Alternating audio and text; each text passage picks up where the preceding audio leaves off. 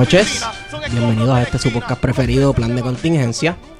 ¿El, preferido de quién? El preferido del que le hace las uñas a tu mujer, el que le lava el carro a los bichotes del barrio. y de la clase proletariada ruso-puertorriqueña. Me acompaña como siempre mi compañero Héctor Iván Arroyo Sierra, Sierra alias Feto. ¿Qué es la que hay? Eh, el comandante Wario, Wario Nex, Wario Candanga. Saludos, gente. Y hoy decidimos hacer algo un poquito distinto. Nos dimos cuenta que los episodios pasados estaban un poco pesados y los ánimos se estaban caldeando y hay mucho contenido político, algo, quisimos hacer algo un poco musical. Sin nada de política. Nada de política, este, neutral ni de derecha ni de izquierda, totalmente científico. Objetivo. Objetivo y todas esas cosas, ¿verdad? Que a la gente por ahí le gusta. Así que, pues, por ese motivo traímos con nosotros a Luis Díaz. Hola. Saludos, Luis. Buenas noches, hola. Gracias por invitarme. Aquí estamos. Este. Para que no sepa quién es Luis Díaz, pues está escondido en esa misma piedra donde está escondido Falforona, el manager de Michael Stewart. Y eh, no sé quién más. O sea, si no conoces a Luis Díaz, no estás en nada. Eh, edúquese y póngase a escuchar buena música. Luis Díaz es un rapero, para el que no sepa. Y canta principalmente, bueno, no principalmente, 100% música protesta y música contestataria, que creo que en este momento es más necesaria que nunca debido a la coyuntura histórica donde nos encontramos. Eh, la colonialidad es más visible que nunca, la violencia del Estado y, que se cuela en la violencia social, más visible que nunca. Esta tarde mataron a las 2 de la tarde a un tipo en la calle, lo achicharraron y el guardia de seguridad del puerto me enseñó la foto. El tipo parece un espagueti. Horrendo. Horrendo. Sí, sí. Este. Deja de estar haciendo la imagen gráfica esta par de Sí, perdón. Mano, es que gráfica fue la imagen que me salió una foto de su celular. Anyway, tienes producción nueva, Luis, y queremos hablar de eso. Rebelde sin pauta. Yes. Yeah. Eh, estábamos hablando ahorita que ya pues ya no eres rebelde sin pauta porque aquí te vamos a dar pauta. esa es la idea. háblanos, háblanos de Rebelde sin pauta porque yo la primera vez que yo te escuché fue en Intifada 3. Yo estaba como en tercer año de universidad. Y yo dije, diablo. Tercer año, de universidad fue hace un par de años. Yo era un chamaquito y, y me voló la mente. Y ajá, pues como todo el mundo me imagino que entró en contacto con tu música por primera vez, pues se fue enterando por YouTube y por cositas, y entonces luego yendo a shows y conociendo gente. Y nada, eh, creo que tu música es más necesaria que nunca, ahora mismo. Anyway, me fui por una tangente, estoy fangirleando. pues válido, es válido. es válido, es válido. Háblame de tu nueva producción, Rebelde sin pauta. ¿Por qué Rebelde sin pauta? Que también hay una canción que se llama Rebelde sin pauta. Lo que pasa es que le, puse el título de la canción al disco. O sea, la canción salió primero. Pero la canción trata sobre este sobre la falta de acceso a la información que hay en Puerto Rico y que lo vinculo a básicamente la realidad de que los dueños de las corporaciones este son los mismos dueños de los medios de comunicación. Y pues este cada periódico, desde que se inventaron los periódicos, han sido herramientas, instrumentos de la propaganda. En este caso, pues sigue siéndolo, ¿verdad? Y en el caso de Puerto Rico, pues más todavía, porque tenemos dos periódicos que son PNP, tres, cuatro, no sé. uno se este, confunde, ¿verdad? Sí, el vocero, este que era del gobierno cuando sí, sí. ¿verdad? Sí, sí. Todavía. Todavía, todavía. Para pa Fortuño, para Fortuño. Era básicamente. Que lo financiaba. Sí, básicamente era un brazo del gobierno. porque el gobierno le, le, metía chavo. Estaba David Colón, que es un reptiliano. sí. qué bueno, qué bueno. y, el nuevo día, primera hora, no sé qué más, tanto, tantos conectados. Entonces, uní eso a, la, a, la, experiencia mía propia. Yo he tenido una carrera de 20 años y nadie lo sabe, a menos que se haya tropezado con la música mía, ¿me entiendes? Entonces, yo tampoco había hecho mucho esfuerzo, pero yo he visto gente que, que no tiene nada que ofrecer. Pero le dan payola. Le dan payola, bueno. Exacto, sí, lo, lo, lo le, le, meten chavo a la cosa, ¿verdad? Pero es para que la máquina siga funcionando como es, no es para que venga alguien a, a, a romper la máquina y yo lo que quiero es, ya tú sabes, es por medio. La libertad de prensa es la libertad o la voluntad de los dueños de la imprenta. Así mismo es. Así mismo es. Y también en términos de la radio, la televisión. Yo pensé que te había sonado en la X par de veces. nunca, nunca he podido sonar que yo, que yo sepa. A lo mejor, a lo mejor sonado alguna A lo mejor en Radio Casa Pueblo. Radio Casa Pueblo. Ahí puede ser. Ahí puede sí, ser. sí, sí. En Radio Universidad. Bueno, pero. Sí, eso sí, eso es cierto. es verdad. Sí, frecuencias, este, alternas. frecuencias alternas. ¿Qué pasó con ese programa? Bueno, Ingrid, ¿puedes hablar? ¿Qué pasó con Radio Universidad? Ella, ella fue. Este, sí, yo colaboré. Ella fue colaboradora ¿Ah, sí? programa, sí. Porque los sábados a las 5 de la tarde. Ingrid Lugo in the house. Yeah. Saludos a Ingrid, bienvenida. Este. Recuerdo que los sábados había un programa, además de frecuencias alternas, que era por la noche, como a las 5 de la tarde. El Hip Hop Box. Hip Hop Box con Tecuan. Y ahí sí daba un montón. Todos los años, porque yo de chamaquito iba, como buen nerdo de anime, iba a coger clases de, de japonés en la Yupi con 15, 16 años. Y era los sábados. Entonces, esperando a mi hermano, que sí tenía clases de verdad, si era universitario, clases de verdad, excelente. Este, en, lo que él salía, escuchaba, yo escuchaba hip hop eh, box todas las tardes. Mano, y esa era una experiencia de otro planeta, porque ahí uno escuchaba música que, que, no sonaba en, bueno, por lo menos para ese tiempo que no había tanto acceso es que ese es el único programa este, en, en FM que, que, estuvo consistentemente, que trataba específicamente de la escena de nosotros. Sí.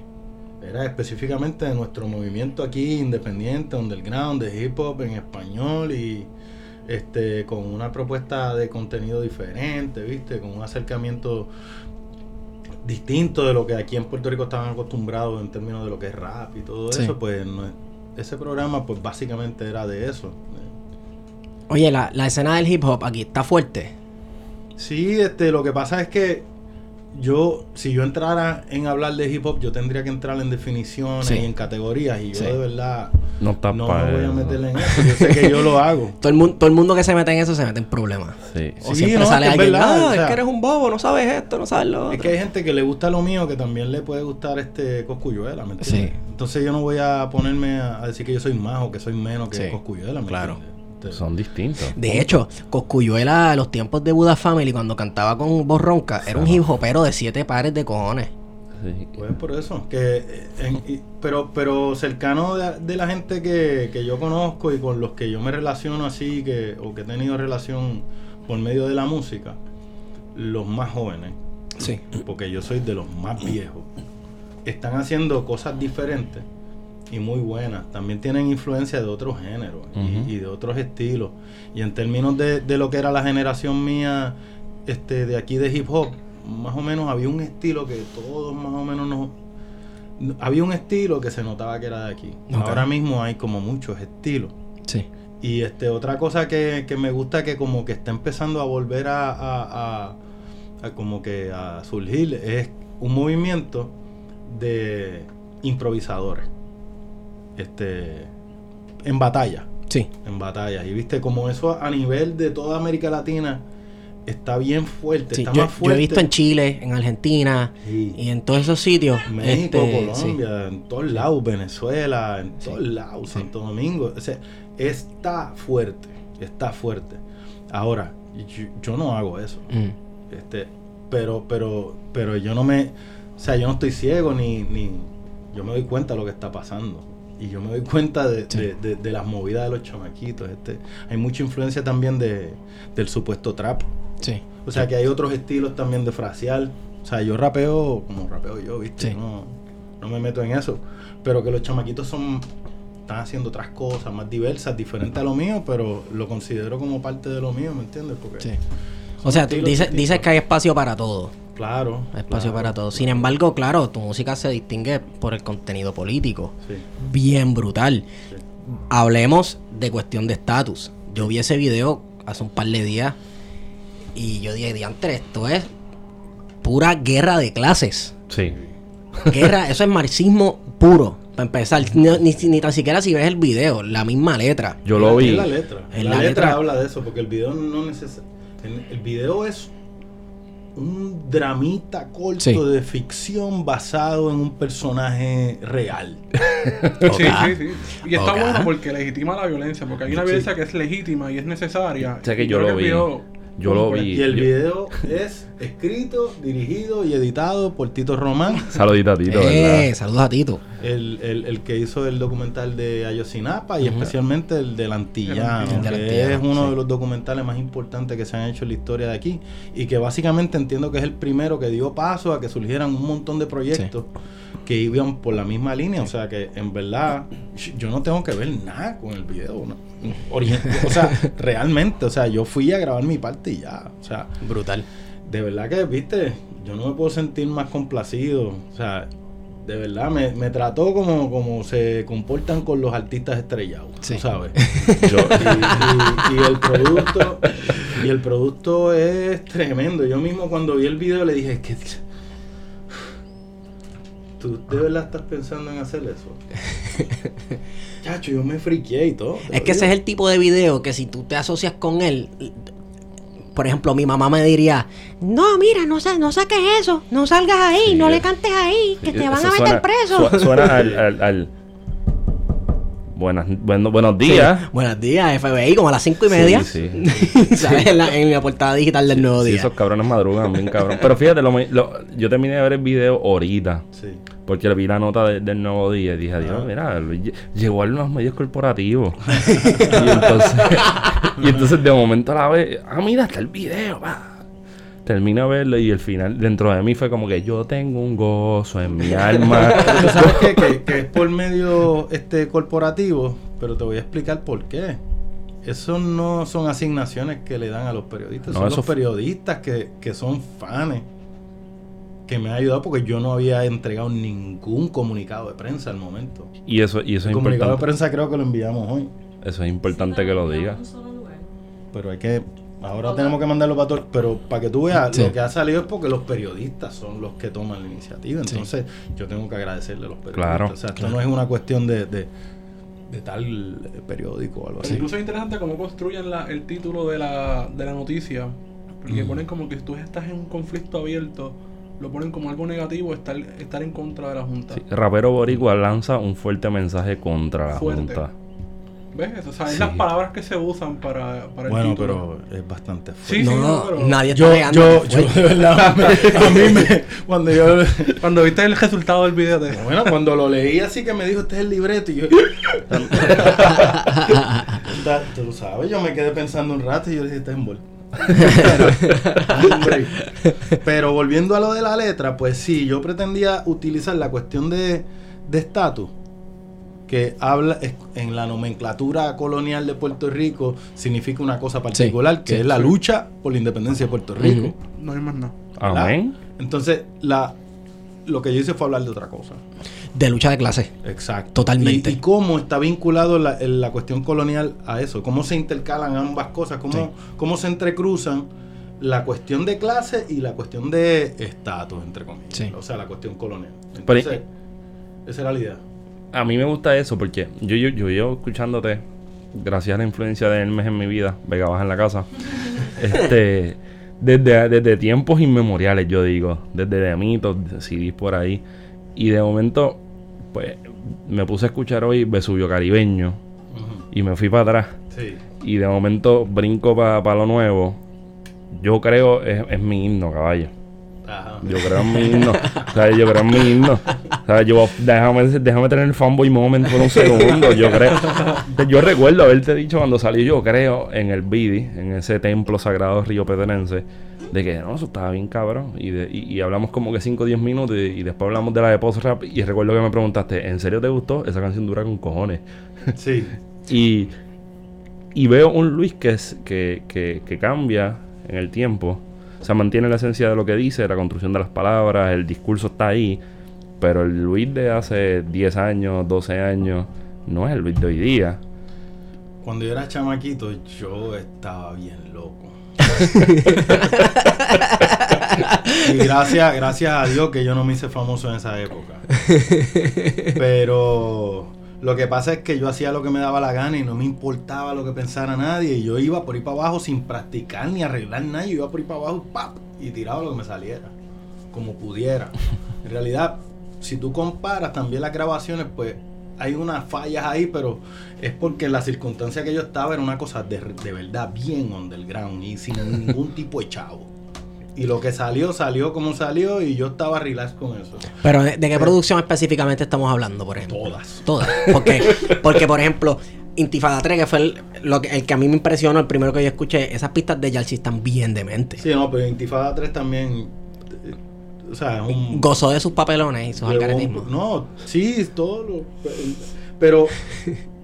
Sí, porque no teníamos mucho tiempo para pensar. Sí. Yo, no, yo nunca tuve oportunidad de decir nada de los discos de que no me gustaba. Y este es mi primer disco. Y yo lo hice a mi forma. Del principio al fin. Este disco lo produje yo. Entonces, yo lo que estoy haciendo es un disco tal cual yo lo quiero. Y por eso salió de esa forma. Sí. Y las canciones son más canciones. Sí, son unas cuantas. Tienen, canciones. no, no, no, no en términos de cantidad, parecen más canciones en términos estructurales. La, yo lo hice a propósito. Pues- son pues más cortas. no sé. No, pero el efecto se nota en la gente, ¿verdad? Porque este, habían hay unas estrategias que yo nunca quise usar, pero las usé ahora. Y, y nada, pues chévere. También siete años después de haber grabado el último disco, pues tengo que ser bien diferente también. Claro, claro. Que hablando, hablando de Yo eso. creo que yo rapeo mejor ahora también. Sí. No solamente en vivo, sino grabado. Y eso es bien raro para un rapero, que mientras más viejo suene mejor.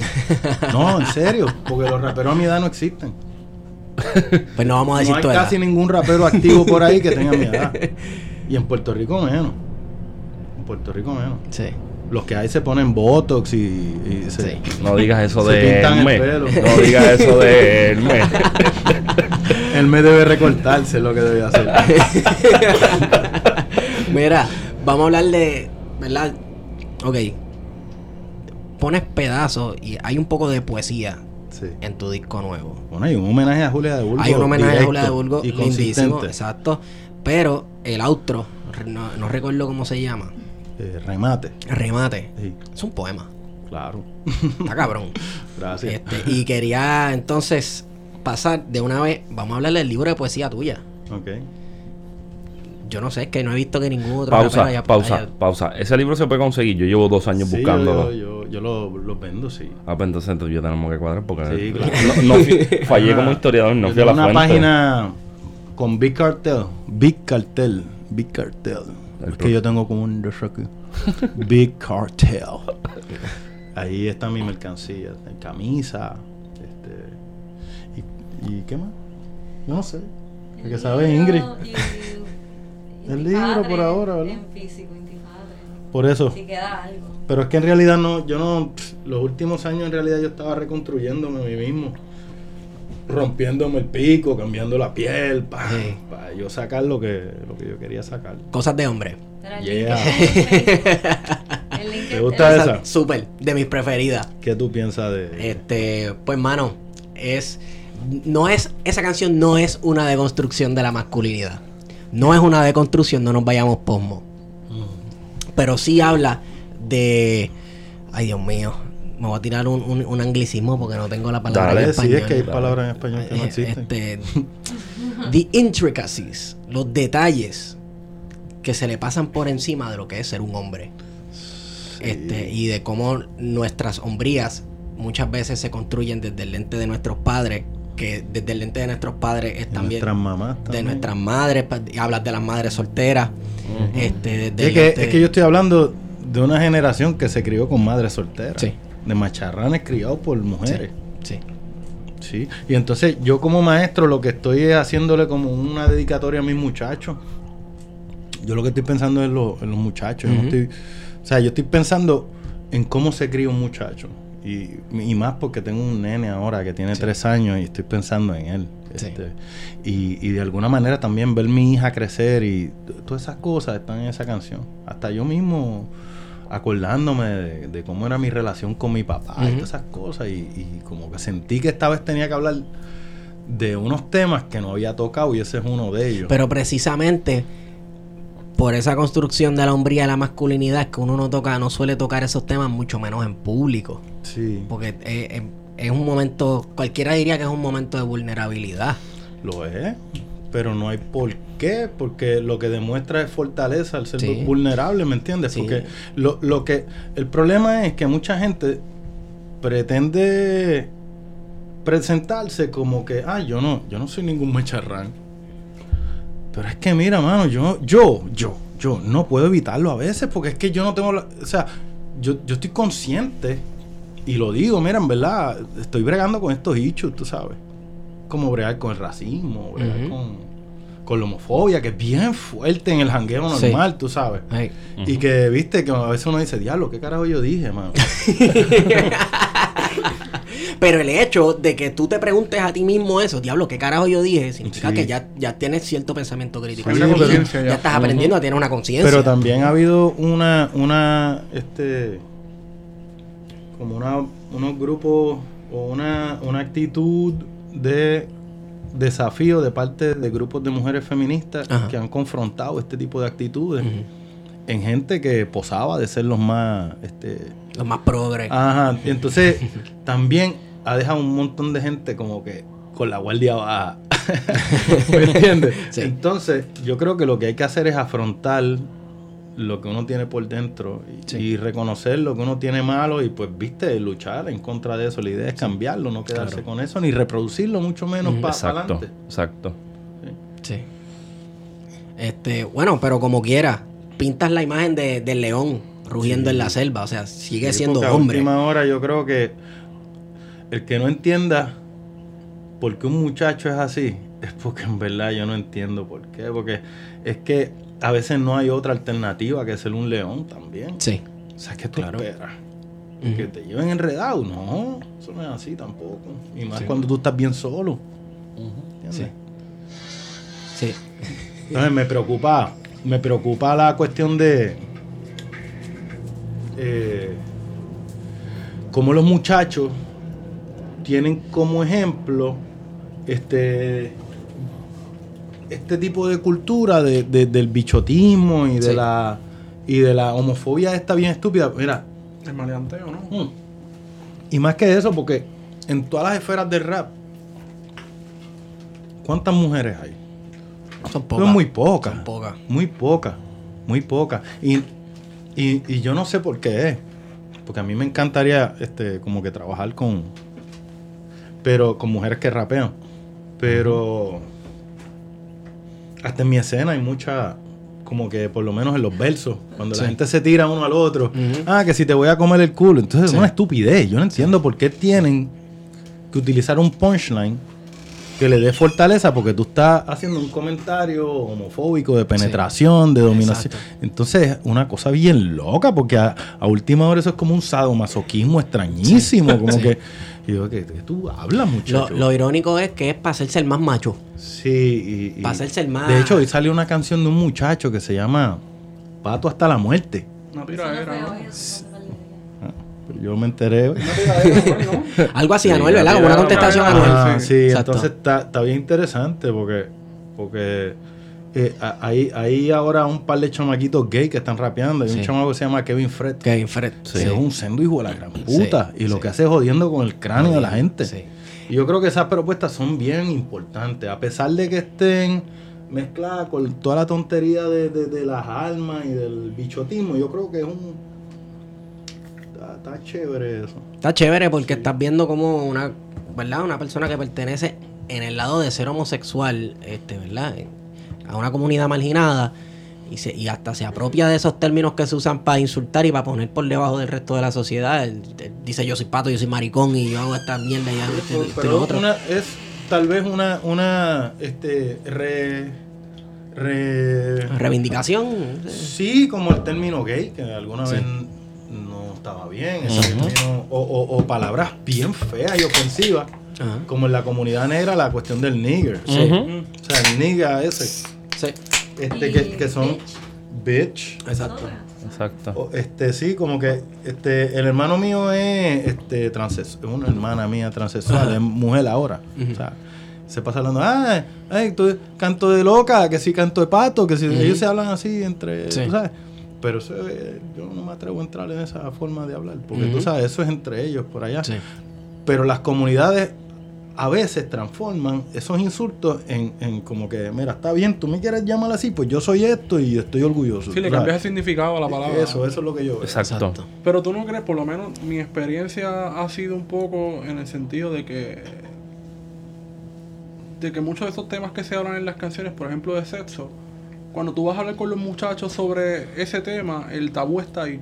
A pesar de que las canciones lo mencionan, vamos a chingar, vamos a meter, o te voy a dejar las tetas, te voy a mamar la crica. Cuando tú vas a hablar ese tipo de cosas con los estudiantes, de hablar de sexo, hay un tabú. Ay, qué fuerte, Lo cantan, Mario.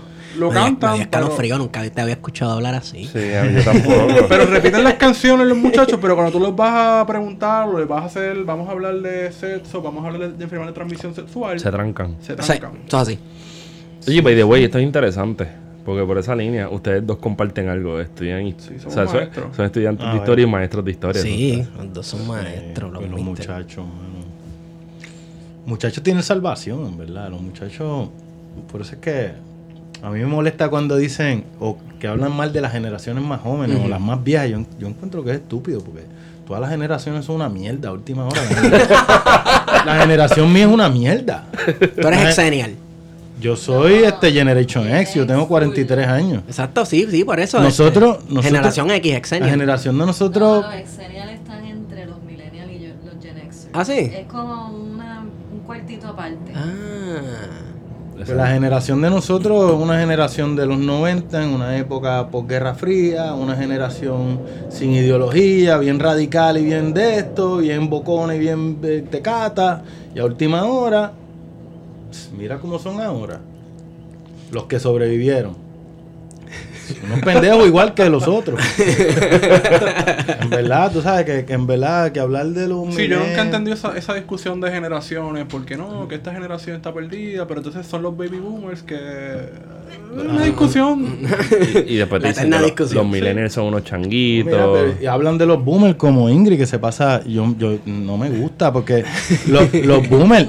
¿Tú sabes cuántos héroes yo tengo entre los boomers? Claro, sí, sí. Este, Transformaron el mundo. los hippies. hacerlo. Los hippies, los hippies se eran convirtieron en una mierda. Que eso no- Pero espérate, espérate. Ahora O sea, son los neo hippies. Exacto, mira, lo- los que se convirtieron en unas mierdas fue porque no se murieron. Porque, por ejemplo, yo pienso en Bueno, Jimi pero hay un Hendrix. montón de otra Uh, gente que, uh. mira, por ejemplo, perdona que, que te interrumpa. Ajá. Este, generaciones, esa generación fue una generación que le vendieron un mundo que iba a ser perfecto. Sí. Donde tú ibas a tener tu, tu casita con tu perro. Tu El mundo de la posguerra. ¿me Sueño entiendes? americano. El mundo de la Y, posguerra. y- y mis papás tenían una casa bien jóvenes. Mis padres tenían 25 años, mi papá y mi mamá 22 cuando consiguieron casa. O sea, vaya. eso ahora no pasa. Ajá.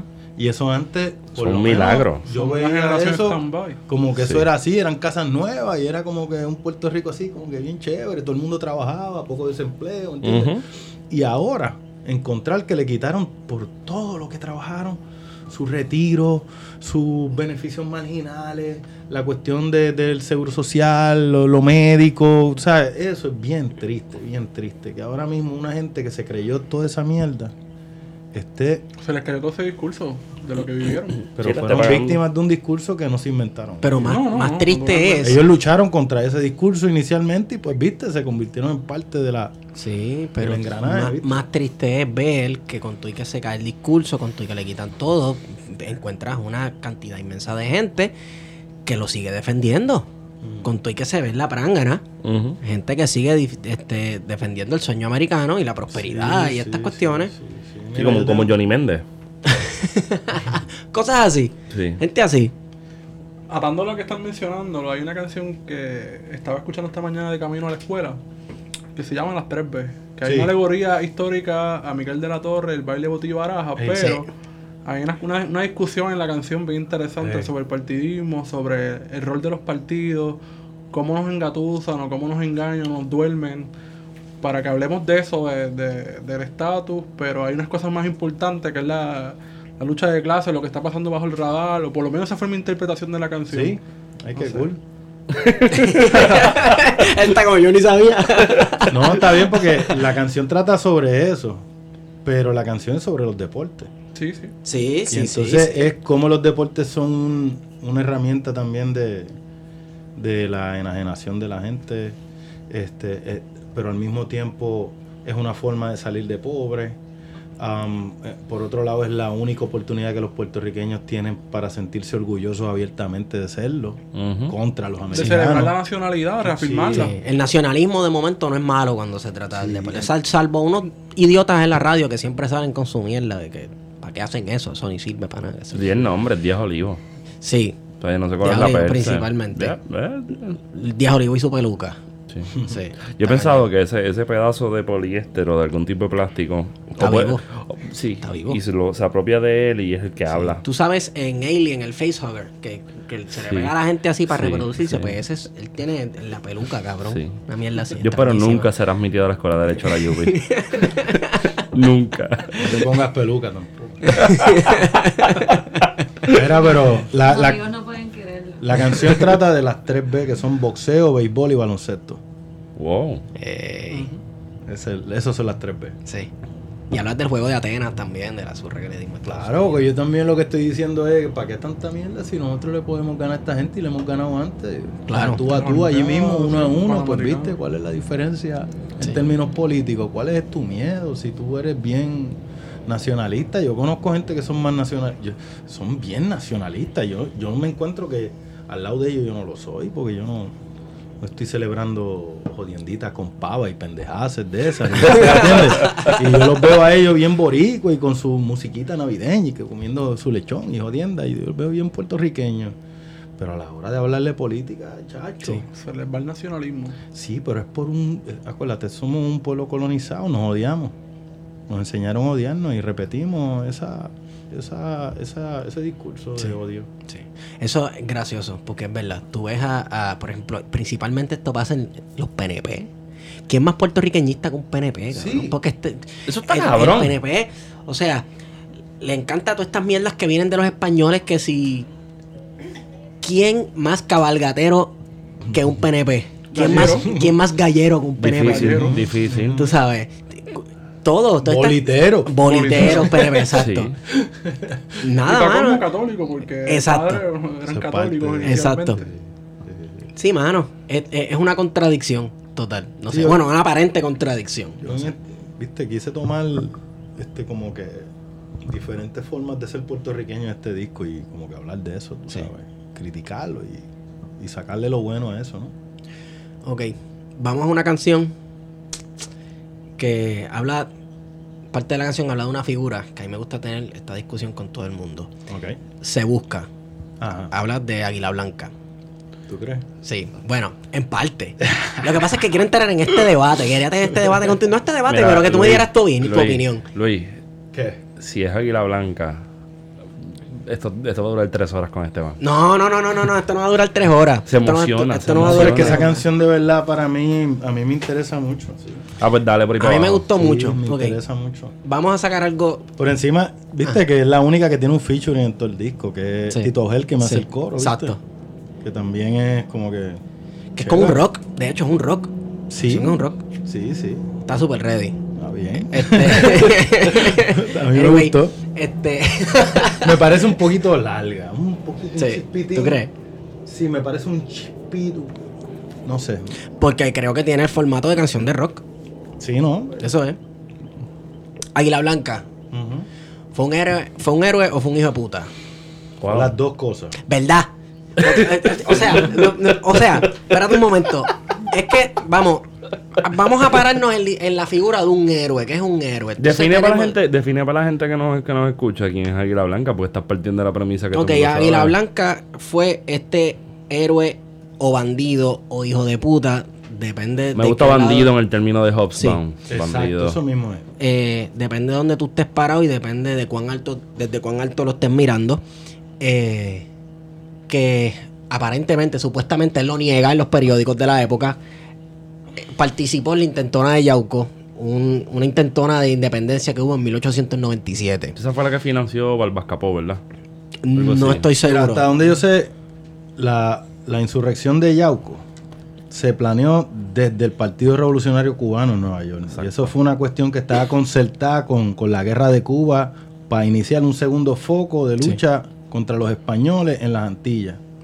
Lo que pasa es que la insurrección de Yauco no se ha estudiado a fondo. Lo que yo he visto es que el, el- el comentario es que Águila Blanca supuestamente es el que es el abanderado en la foto. Sí, sí. Entonces, este, yo no estoy hablando de historia porque yo no me metí a estudiar la historia para buscar este footnotes. Sí. ¿Me entiendes? Sí, no, no, yo entiendo. y, y yo lo que estoy haciendo es un poema. Y entonces, pues yo estoy usando Águila Blanca y me lo estoy inventando también como me da la gana. Claro. Como a Guaybaná, en Intifada 3. Exactamente, exactamente. Ah, lo te mangó. Te mangó. Para mí es la segunda parte de esa canción. Exacto. A Guaybaná va el colegio de abogados y se mete en todos lados tumbando Sí, las góndolas, etcétera, las mesitas con los, con los piscolabis. Y ahí la blanca va volando entre los edificios de, de la zona bancaria de Torrey. Yep. Exacto. Sí. Sí, pero es más complicado. Yo quisiera que la gente viera esto, porque lo que acaba de suceder fue, fue bien chulo. Fue. Fue bien chulo. Yo estaba a punto de echarme para atrás y como que... Bueno, pero ahí hay unos códigos también. Sí. O sea, pues la canción no es sobre Águila Blanca. La Mm, canción mm. usa a Águila Blanca para hablar de la lucha clandestina. Claro, es una alegoría. Es un homenaje a los macheteros. Eso es lo que yo quería hacer. Sí. La canción sobre los macheteros, no sobre Águila Blanca. Lo que pasa es que yo no lo quiero decir así, porque... No, porque no te suena Eh, lo que quiero es que tenga, lo que quiero es que tenga un flow de clandestinidad, la misma canción en sí misma. Claro. Como lo que yo aprendí de Mikey Rivera, que hizo una canción a Filiberto Ojeda. Ujú. Y no dijo el nombre de él hasta lo último. Entonces la canción no dice nada, se llama HF. ¿Qué carajo es eso? Hermano Filiberto. O sea que hay un. Como que dentro de eso, pues yo lo que pretendí era, era, era eso. Utilizar el- la operación Águila Blanca. como- Sí. Sí, bueno, es que Filiberto también es la figura del bandido del siglo XX y XXI Claro, y Jerena puertorriqueño. más todavía. Sí, Entonces, ese, Serena ese está sí, vivo. ese Sí, está vivo. exacto, está vivo. Y yo lo que quería era mandarle un mensaje, un saludo a él. También con esa canción. Brutal. Donde quiera que esté. De hecho, tenía una dedicatoria. Lo que pasa es que, es como que, ¿para qué una canción va a tener tanta información de- No voy a explicarle cuento, ¿me entiendes? Claro, incurrir Pero- en choteadera tampoco. Pero básicamente es como un saludo a él. Sí. Sí. Eso está cabrón. Ahora sí la mente está... A mi mente Sí. no está aquí. Me dieron a escucharlo otra vez.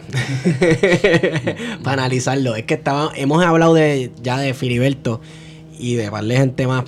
Porque fuimos a ver el documental de, de Freddy Marrero. tremendo, ¿verdad? Qué bueno está, Demencia. qué bueno está. Demencia, brutal. Yo quiero ir a verlo el, el sábado con la nena. Voy a verlo con, con mi hija porque Mm. mis estudiantes, algunos van a ir para allá. Le di un bono. Si quieren subir la nota. Hay que hacer una reseña y entregármela. Perfecto. Sí, los de historia de Puerto Rico tienen que aprender la historia de Puerto Rico. Claro. Y qué mejor forma con un documental Sí. hecho aquí en Puerto Rico sobre la historia de Puerto Rico. Yo creo que es una buena oportunidad. Oye, lleva una rachita ya de unos cuantos buenos documentales que salen. Este. Vamos a ver, vamos a ver qué más sale por ahí. Ayer hablamos con Juan Carlos, ¿cuál es el apellido de él? Juan Carlos. Dávila. Juan Carlos Dávila, que está haciendo otro, bueno, ya hizo uno de Vieques. Hizo el de Vieques, hizo la generación del stand-by y entonces ahora está trabajando algo con la cuestión de, digamos, la autogestión comunitaria después de María, los estragos de María, la cuestión de... Los centros de ayuda mutua. Centros de ayuda mutua. Exacto. que están tomando escuelas en Lares, en otros en otros lugares de Puerto Rico, escuelas abandonadas, para crear proyectos de, de vivienda entre la comunidad. Después del huracán que perdieron su residencia, se están apoderando de los espacios.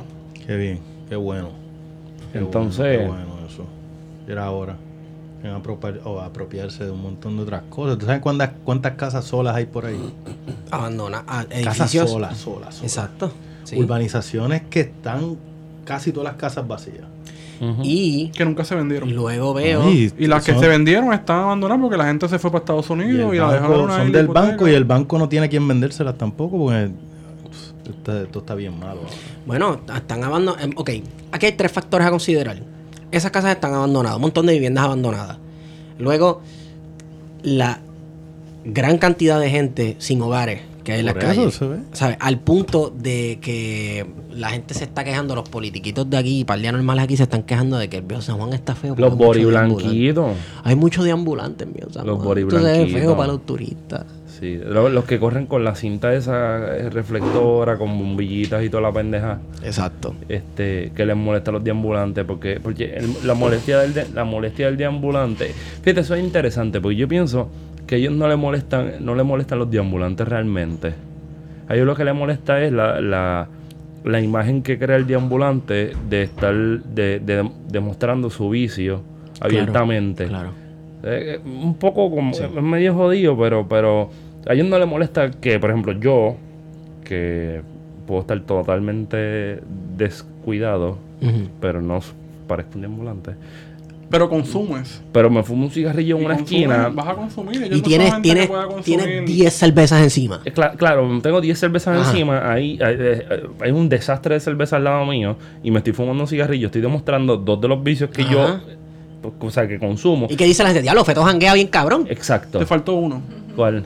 Las sopas de. Las sopas de papa de sopas de papas de Subway. Exacto. Sí. Digo, la de suave con el sodio. Chacho, estamos aquí procurando tu salud. Sí, ahorita, ahorita me compré una. Pero mira, sí, a mí me gusta ese caldo asqueroso corporativo.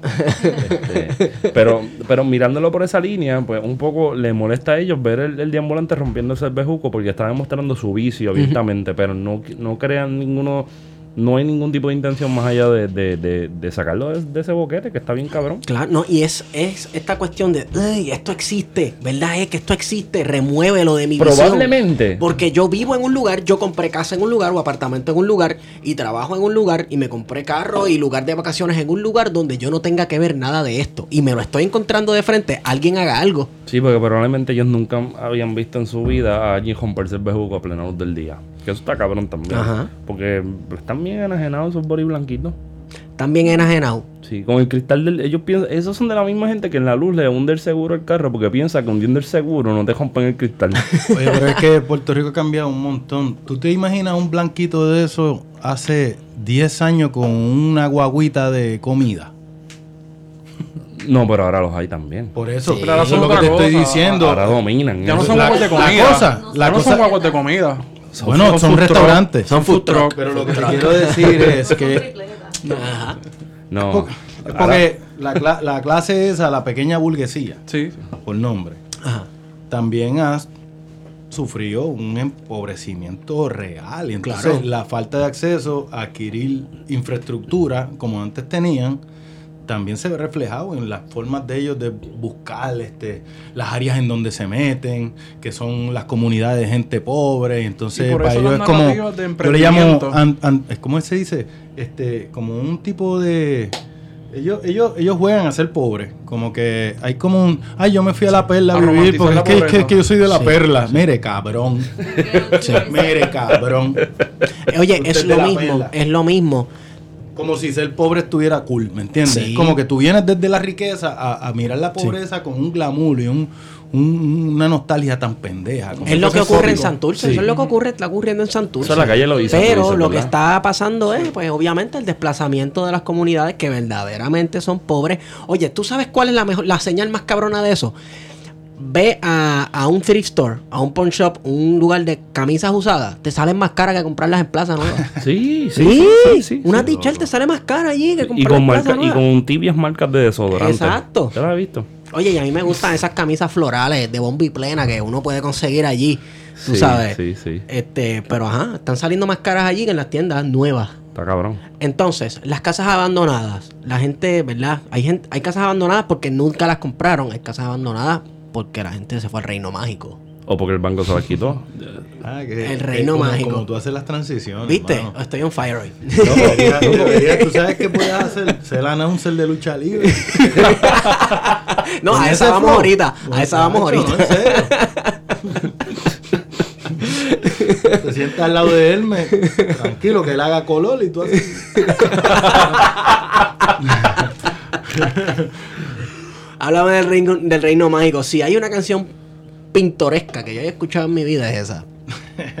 El reino mágico. este, viste, es raro que yo una canción de esa forma. Pero también yo quería, yo me di cuenta que yo quería tocar también las cosas, viste, que se note que yo estoy encojonado, pero que también estoy al mismo tiempo feliz como soy, estoy tranquilo y Ajá. estoy jodiendo. Y entonces usé más la cuestión del humor y del sarcasmo y la sátira en el disco. Y este es un tema donde yo tenía la tenía puesta ahí para hacer Sí. un chiste, ¿me entiendes? En bandeja de plata. Exactamente. Entonces aproveché, porque es que ahora mismo con los, los Puerto Rican Cowboys en Sí. Florida, Qué como cosa un más poema, cañón. cabrón. Eso, es como eso es hermoso. una cabalgata en ¿Tú has medio de la- una cabalgata en medio de la carretera en, en Orlando? Yo no sé si dónde. estuvieras por ahí, que tú Como si, encuentras tuviera, los muchachos, como sí, si estuvieras en Percha con allá en por ahí. En San. Qué cosa más cañona. La, la mancha de plátano no se va, brother. No Y- se va. Y que también una que hay muchos estudios en la literatura puertorriqueña que se enfocan en la migración puertorriqueña, pero muy pocos, incluso los recientes, tratan de este de esta migración que se da más hacia la Florida, aunque están surgiendo, ¿viste? Pero no en la literatura, no como en la como que es un fenómeno tan nuevo que todavía Que está- todavía Es van por, diferente también, todavía van por diferente. todavía Porque van por sociología, yo creo, por la sociología, todavía, o sea, Antropología. antropología, Antropología sobre todo. todavía, pero no se ha creado una literatura ro- como la que hay en Nueva York, no se ha creado un movimiento literario romántico. Ni ellos la mismos. Ni ellos mismos, la todavía no, no han afincado todavía Exacto. como grupo y no, o sea, están es como algo muy nuevo. Y este lo que te iba a decir, la- por dónde tú ibas. O sea, mi línea es que la, la, la, la diáspora de Nueva York responde a una, a una situación de país distinta. Sí, sí, y Desde ahora los otro 30, Puerto Rico, otro 50, puer- otros puertorriqueños también. a la que se va a Florida, que, que busca otro lugar, que están más preparados académicamente, Ajá. a diferencia de la que se va a Nueva York, que era, en, su- en su mayor caso, la carreta es el mejor ejemplo. Ajá, campesino, Vienen del campesino. campo, se van a la ciudad y de la ciudad brincan el charco y se van a Estados Sí, Unidos. trabajadores y trabajadoras. Así mismo. Y son gente que están más preparadas que cualquier inmigrante que se vaya allá. Porque Sí. para empezar, y que para joder, son más- conservadores. bueno, pero este, En el ma- caso de Florida. Se van con la bacteria de aquí. ¿Y cómo ¿Qué serán los de Texas?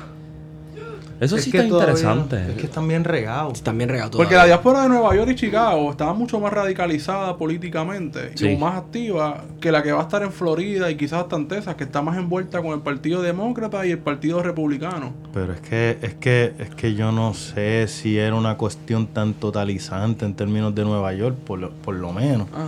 Porque también habían bolsillos en Nueva York que eran más radicales. Y en el caso de Chicago, pues viste, ha habido mucha política demócrata históricamente. Luis Gutiérrez ahí está bien conectado. ¿Me entiendes? Este, y está bien conectado con la comunidad de base. O sea, él y. Con eh, puertorriqueños y mexicanos, que también no, es parte ahí de- del apoyo de con todo el mundo. latino de su Los negros distrito. también, sí. El jangueo que tuvo con Obama y todo eso. Este, eh, pues sí, sí, es otra gente. Yo, yo tenía como la necesidad de, de hablar de eso. Este. Que, bueno, pinta, hiciste una película de muñequitos. Sí, eso. El era. boricua con Mickey Mouse y el castillo y el pato Donald. Sí, cogí todos los, los iconos esos de los cuentos y los, los metí ahí. y Como que me, me puse yo mismo en ese papel. Si yo me fuera para allá afuera, ¿qué yo haría en Orlando? ¿Me entiendes? Era como yo pensando, porque a veces uno piensa, diablo, esto está cabrón, vámonos. Como que está cabrón. Sí. Pero, sí. viste, Y ahora pusieron un avión azul celeste, decoradito. Un azul celeste. Sí, ahora JetBlue hizo un avión azul celeste, ¿verdad? ¿Cómo es que se llama él? Blue, Blue Rico, algo así que se La llama. revolución JetBlue. Sí, Ajá. sí, no, ahora esto Para viene. sacar a todos los independentistas de Puerto Rico.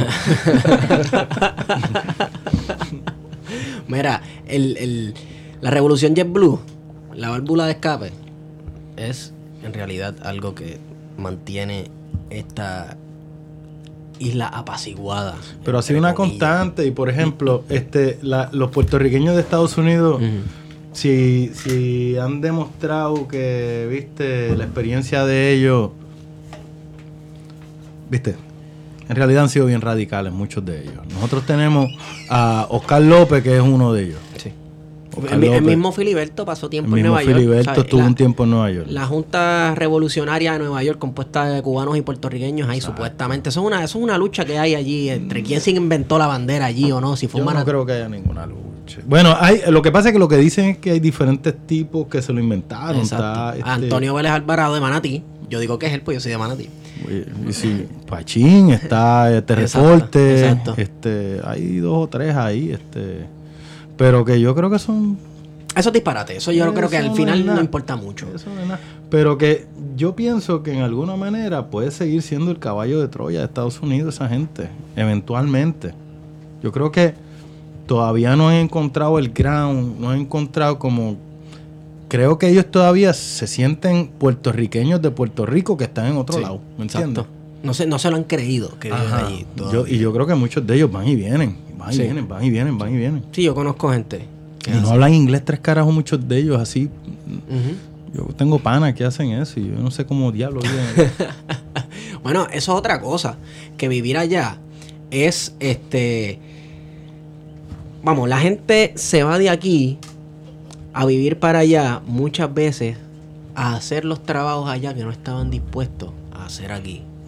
Incluso a trabajar. Porque le pagan más. Les pagan más y trabajan el doble allá también. A veces tienen dos y tres Sí, trabajos. porque yo no sé, que aquí uno trabaja con cojones, mano, y no le dan los chavos. Totalmente también. de acuerdo. Está cabrón. Yo Sí. trabajo con cojones. Y a mí los chavos no me dan para tres carajos. Bueno, se supone que nos hagamos millo ahora con Rebelde sin Oh, pauta. yeah. Voy para los 6 Grammy. Voy para los 6 Grammy. Muchachos, esto es para ustedes. Gracias, Puerto Rico. No, y entonces va a cambiar el acentito, van a comenzar a hablar así. Este. Este. Puerto Rico. Te amo. Se llama Puerto En Rico, de verdad. Internacional. Todos esos boricuas, todos esos boricuas que están por allá, tú sabes los aprecio. me da mucha alergia. O puedo hacer un crossover al mercado mexicano y.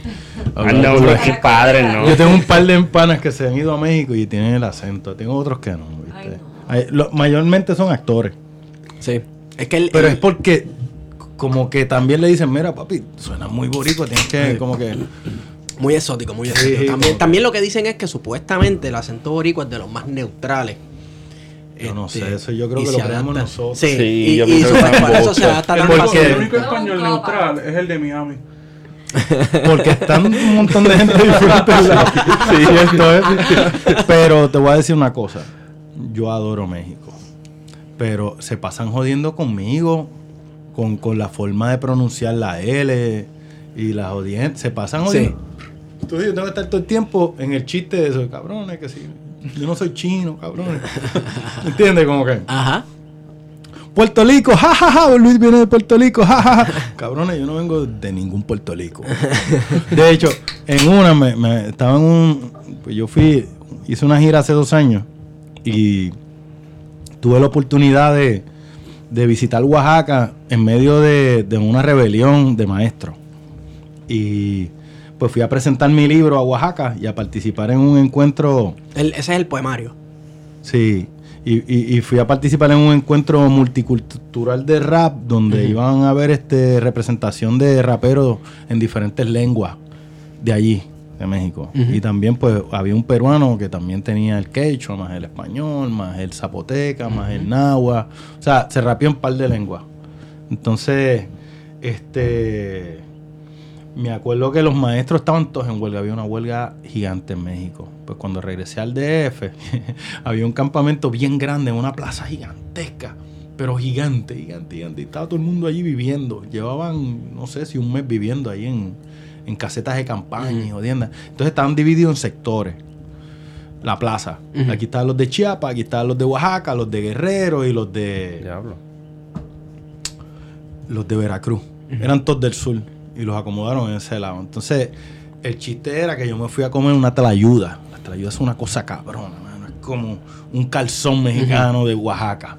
Entonces yo fui al jangueo de los oaxaqueños. Entonces había un montón de maestros que eran de Chiapas.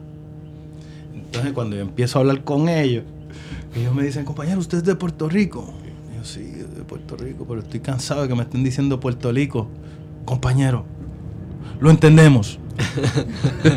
Esta gente aquí en México dicen chapas. y nosotros no somos chapas, somos chiapas. Así que compañeros nos solidarizamos. Fue bien gracioso, bien gracioso. pero- Oye, y también eso es un buen, una buena visión, ¿verdad? Que México no es un lugar totalmente homogéneo. Es plurinacional. Hay varias lenguas, varias culturas, varias etnias. Bueno, América Latina casi completa. Exacto, completa, completa. Pero Yo el sur de México, el sur de México, El sur de México es una cosa es una riqueza cabrona. cultural bien demasiada. Y yo creo que es la clave para el cambio en México. Sí. Sí, la resistencia desde Porque Chiapas. eso allá adentro también. nadie lo ha podido dominar nunca. Y eso allá adentro, si no fuera por las organizaciones de ellos mismos comunitarias, no correría. Los autogobiernos. Exactamente. Y la cantidad de guerrillas que hay en Guerrero, en, en- en Chiapas, en Oaxaca, son un cojonal. Que uno ni, ni, ni se imaginaría. Y que no llega tanto a los medios. No Suelen- llega un carajo. No llega un carajo, pero creo que también hablabas de las organizaciones este, comunitarias. Ujú. Que aquí se ha visto la importancia de las organizaciones comunitarias. Este, y eso es una de las claves también. Sí. Para romper con muchas cosas, mu- muchos tipos de opresiones económicas. Sí, yo creo Y que, eso. Y, que debería tener un rol bien activo en términos de la conexión de la cuestión social con la cuestión política. Eso es lo que a mí me interesa. ¿Cómo, ¿Cómo es que no llega a politizarse todo ese movimiento comunitario que aquí se ha dado? Estamos en la misma ¿me línea. entiendes? El final, Pero- el pero- final es más- debe ser más político de lo que Sí, estamos pensando. sí. Porque yo lo veo, yéndome por tu línea, yo lo veo como una cuestión de subsistir.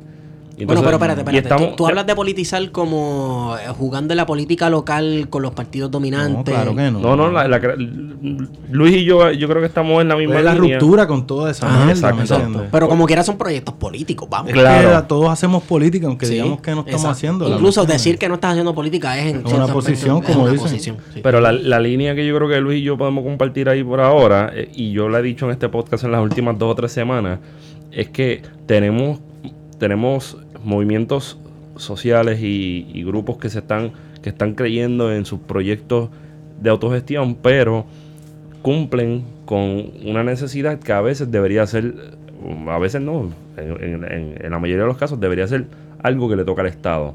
Y entonces nos pone en una circunstancia media incómoda ahora con el, el tipo de persona que está al mando del gobierno, donde ellos quieren un gobierno con menos responsabilidades y un sector privado metiéndose más todavía en esas responsabilidades que le toca. Y entonces, ahí donde yo creo que nos- donde nosotros coincidimos en, está bien, esto es lo inmediato, esto es lo que la comunidad necesita, whatever lo que sea, pero entonces, ¿qué es lo que viene después? Es la creación de un proyecto político que responda a una Lo nueva... que pasa es que por ahí hay un síndrome, el síndrome de Rogelio.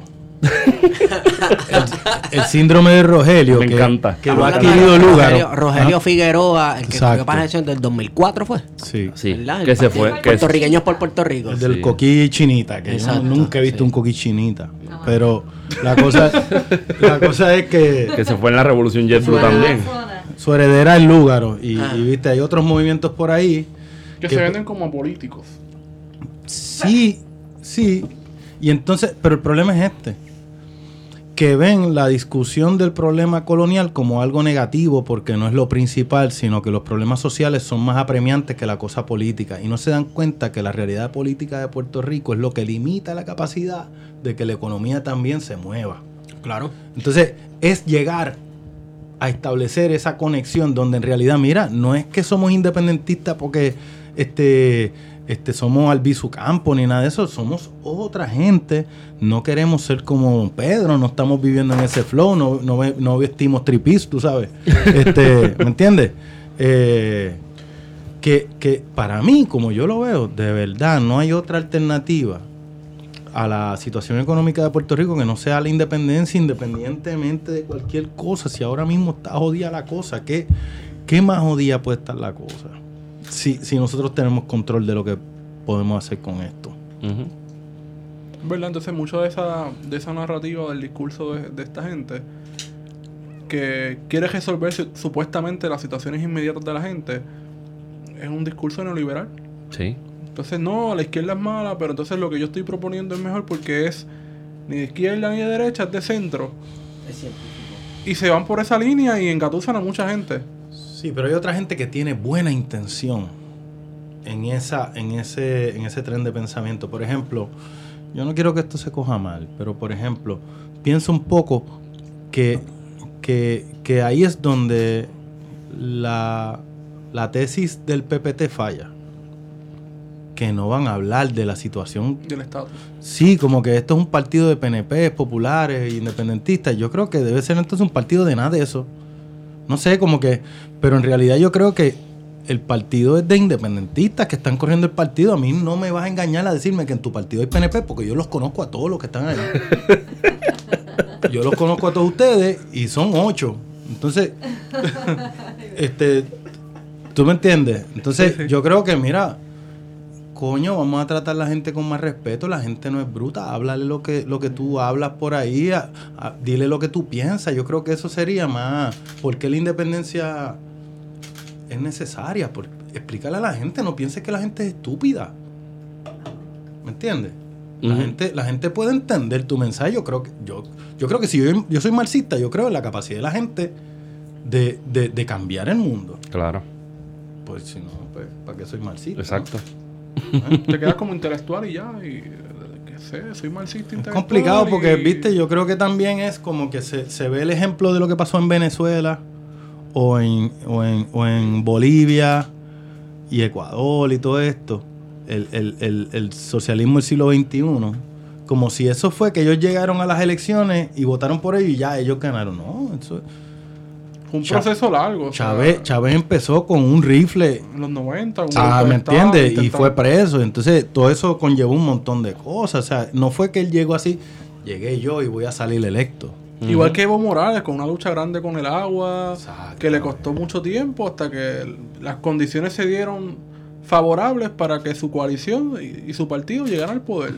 Y le ha costado porque tiene toda la burguesía eh, boliviana en su contra. Sí. Y, ¿viste? Y sectores regionales también que siempre han sido utilizados por el imperialismo para desarticular la, la- la- la cosa, como el problema que hubo con una gente en Santa Cruz que hasta querían este separarse de Bolivia, cosas así Ujú. loquísimas.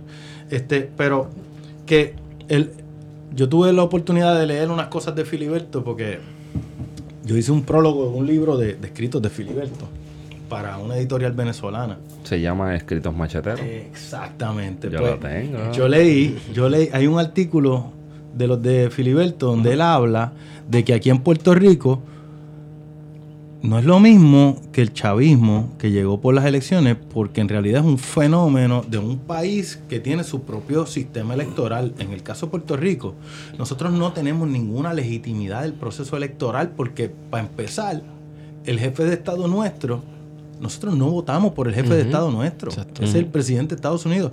Y ahora menos, porque tenemos la Junta entre medio, la Junta de Control Fiscal, que es un ente este, unilateral, es una cosa cabrona porque nadie vota más que el Congreso lo nombra. Y añadiéndole que nosotros este, no tenemos representación congresional. Entonces, ¿qué tipo de, de libertad de escoger tiene este proceso? Ninguno, es un engaño. Entonces, Filiberto lo que decía es que en estas condiciones, tirarse es una alternativa puramente reformista. Claro. O tal vez acomodaticia en términos de clases, cómoda para Sí. Como el PIB, que en realidad lo que vemos es una comodidad de tener un trabajo bien chévere, bien cool, de engabanado, y yo, como de restaurante, ¿me Mira, entiendes? no diga eso, que le va a doler a mucha gente. ¿no? Que les duela porque ya hay que acabar con él. No, es que de verdad, en mi disco yo me propuse romper Ajá. con todas esas cosas y yo creo que No, lo no que hay que hacer. Lo que hay que hacer aquí es romper con, esas, con esas cosas. Yo estoy hablando de los líderes del PIB. O sea, la base del PIB sería excelente como la base de un movimiento revolucionario en Puerto Rico. La base del PIB, los que votan por el PIB, los Sí. que se mueven en todas las elecciones, que se fajan con las banderitas y las odiendas, esa gente. Esa gente, si se fueran a reclutar a un proyecto revolucionario, de verdad que yo creo que es como que. Yo creo que la base del PIB es clave. Pero el liderato eh, tiene, tiene el partido secuestrado. Entonces, este, ¿no crees en la legitimidad de, de ir a elecciones en este país para cualquier cuestión de política local, entre comillas? Yo creo que en el caso de Puerto Rico es ilusorio porque entonces eh, vamos a funcionar dentro del marco de, de, de- de- de lo que es el Estado Libre Asociado como quiera. Entonces no va a haber ninguna diferencia. O sea, vamos a estar sujetos a las mismas limitaciones. Entonces, un revolucionario tendría que pelear todo el tiempo para poder este... Hay que descansar a veces, ¿no? Sí. Para pensar. No sé, no, no. Oye, ¿qué tal, qué tal si vamos a, a, a ese otro Luis? ¿Cuál es ese? El, el Luis que decidió morirse de hambre eh, y que decidió pasar sus días, eh, es jodiendo, no es en serio, es, el, es el que decidió pasar sus días leyendo, eh, metido en el archivo, el que sabe lo tedioso que es el Tú dices de estudiar la historia. Sí, sí, sí. sí, es peor ser maestro que eso. Es peor ya- ser maestro que estudiar historia. Sí. Porque el que puede estudiar doctorado tiene cierta ventaja en relación con los demás, porque tiene tiempo para Sí. dedicarle a eso. Yo, yo creo que en verdad a mí no se me hizo difícil estudiar la historia. Yo, no, Pero es que la manejas bien. Viste, a mí se me hizo bien difícil al principio el lenguaje académico, porque yo soy un caquito de Carolina. yo- y, y yo al principio no entendía nada, pero una vez yo me di cuenta que, espérate, esto es un lenguaje, si yo lo aprendo en verdad, esta Ya, gente ninguno tiene en calle. Lo mangaste. Ajá, ninguno tiene en calle. Una vez yo me aprenda esto, yo me voy a pasar a esta gente por el forro, porque en realidad no están diciendo nada. el otro día yo fui a una conferencia que había de estudiantes de historia y habían dos allí, dos, dos señoras, que son como... Es que ahora mismo, mano, y esto es bien complicado porque ¿qué alternativa tenemos los que estudiamos historia? Ya nosotros estudiamos historia sabiendo que no vamos a dar clases en la Yupi. A menos que lambamos un ojo, pero chévere de Ajá. estar encima de esa gente Sí. lambiéndole el ojo, porque los que están trabajando ahora de la generación de nosotros, ahí, yo no sé cómo llegaron ahí, porque coño. Yo llevo años con cojones, con las cualificaciones que esos pendejos se consiguieron el otro día. Y viste, yo no, yo, viste, ¿qué alternativas tenemos nosotros? Trabajar en los junior college, tener tres y cuatro trabajos. Y muchos terminan, una vez consiguen un puesto de burócrata, Sí. corrompiéndose, Lo he visto. corrompiéndose. Sí. Los decanos, los jefes de departamento, los rectores, los que tienen poder son todos unos corruptos, unos idiotas, unos ineptos que no tienen ninguna intención de desarrollar ningún proyecto que vaya a la par con las necesidades de investigar la sociedad puertorriqueña. Sí, la universidad no, no responde a la, a la situación que está pasando en Puerto Rico. No. Está al margen de, de lo que está pasando. Sí, pero los También que están trabajando allí metidos, que lo que les gusta es el fichureo y, y los vinitos y la mierda, o escuchar a Sabina encerrado entre ellos. y alguna mierda. ¿Entiendes? Pues yo los conozco y se creen que son los muy, los muy, los muy este complicados, pero son bien cafres a última hora. Entonces yo los veo hablando de historia allí en, el, en la cosa esa y yo miro a esas señoras así, bendito. ¿qué Con el dedito parado, la copita y el dedito parado. Bendito, pero una cosa así de que habla esta señora si no ha dicho nada en media hora, porque no se calla, mano. Entonces, eh, eso es que eso de estudiar la historia, yo- que si yo amo la historia, eso es no, porque es que yo no amo ninguna historia. Yo, yo, estudio, yo estudio esto por otra cosa, yo estudio esto para yo saber, para yo. Para yo. Para, A- a- ahora mismo me conecté contigo tanto, no tienes idea. Sí, No pero- tienes idea. ¿Puedo decir algo? Sí, usted Dale, que por ahí. Sabina está overrated. Sabina, sí, Sabina está overrated. Sabina puede ser el arjona de los setentosos. Se Oh disfruta, my se disfruta, se disfruta, pero está overrated. Sí, pero en España hay tanta cosa bien cabrona que no se Oh, conoce. sí. Que yo he descubierto cuando, cuando conocí a esta chica, sí. Ajá. A nivel de. eh, por lo- el rock español es una cosa tan amplia y tan cabrona. Aquí, Y por regiones. los fanáticos por aquí son este, la producción y nuestro compañero Bueno, Guario hermano. España El rock es. radical vasco está bien cabrón. Pues eso estoy hablando. De esa gente estoy hablando.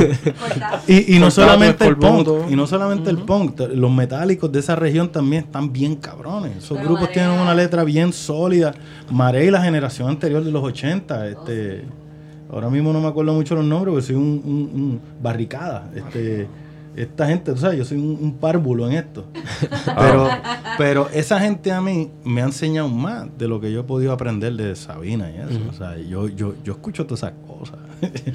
o sea, no es. No, yo no escucho Eros y rap nada más.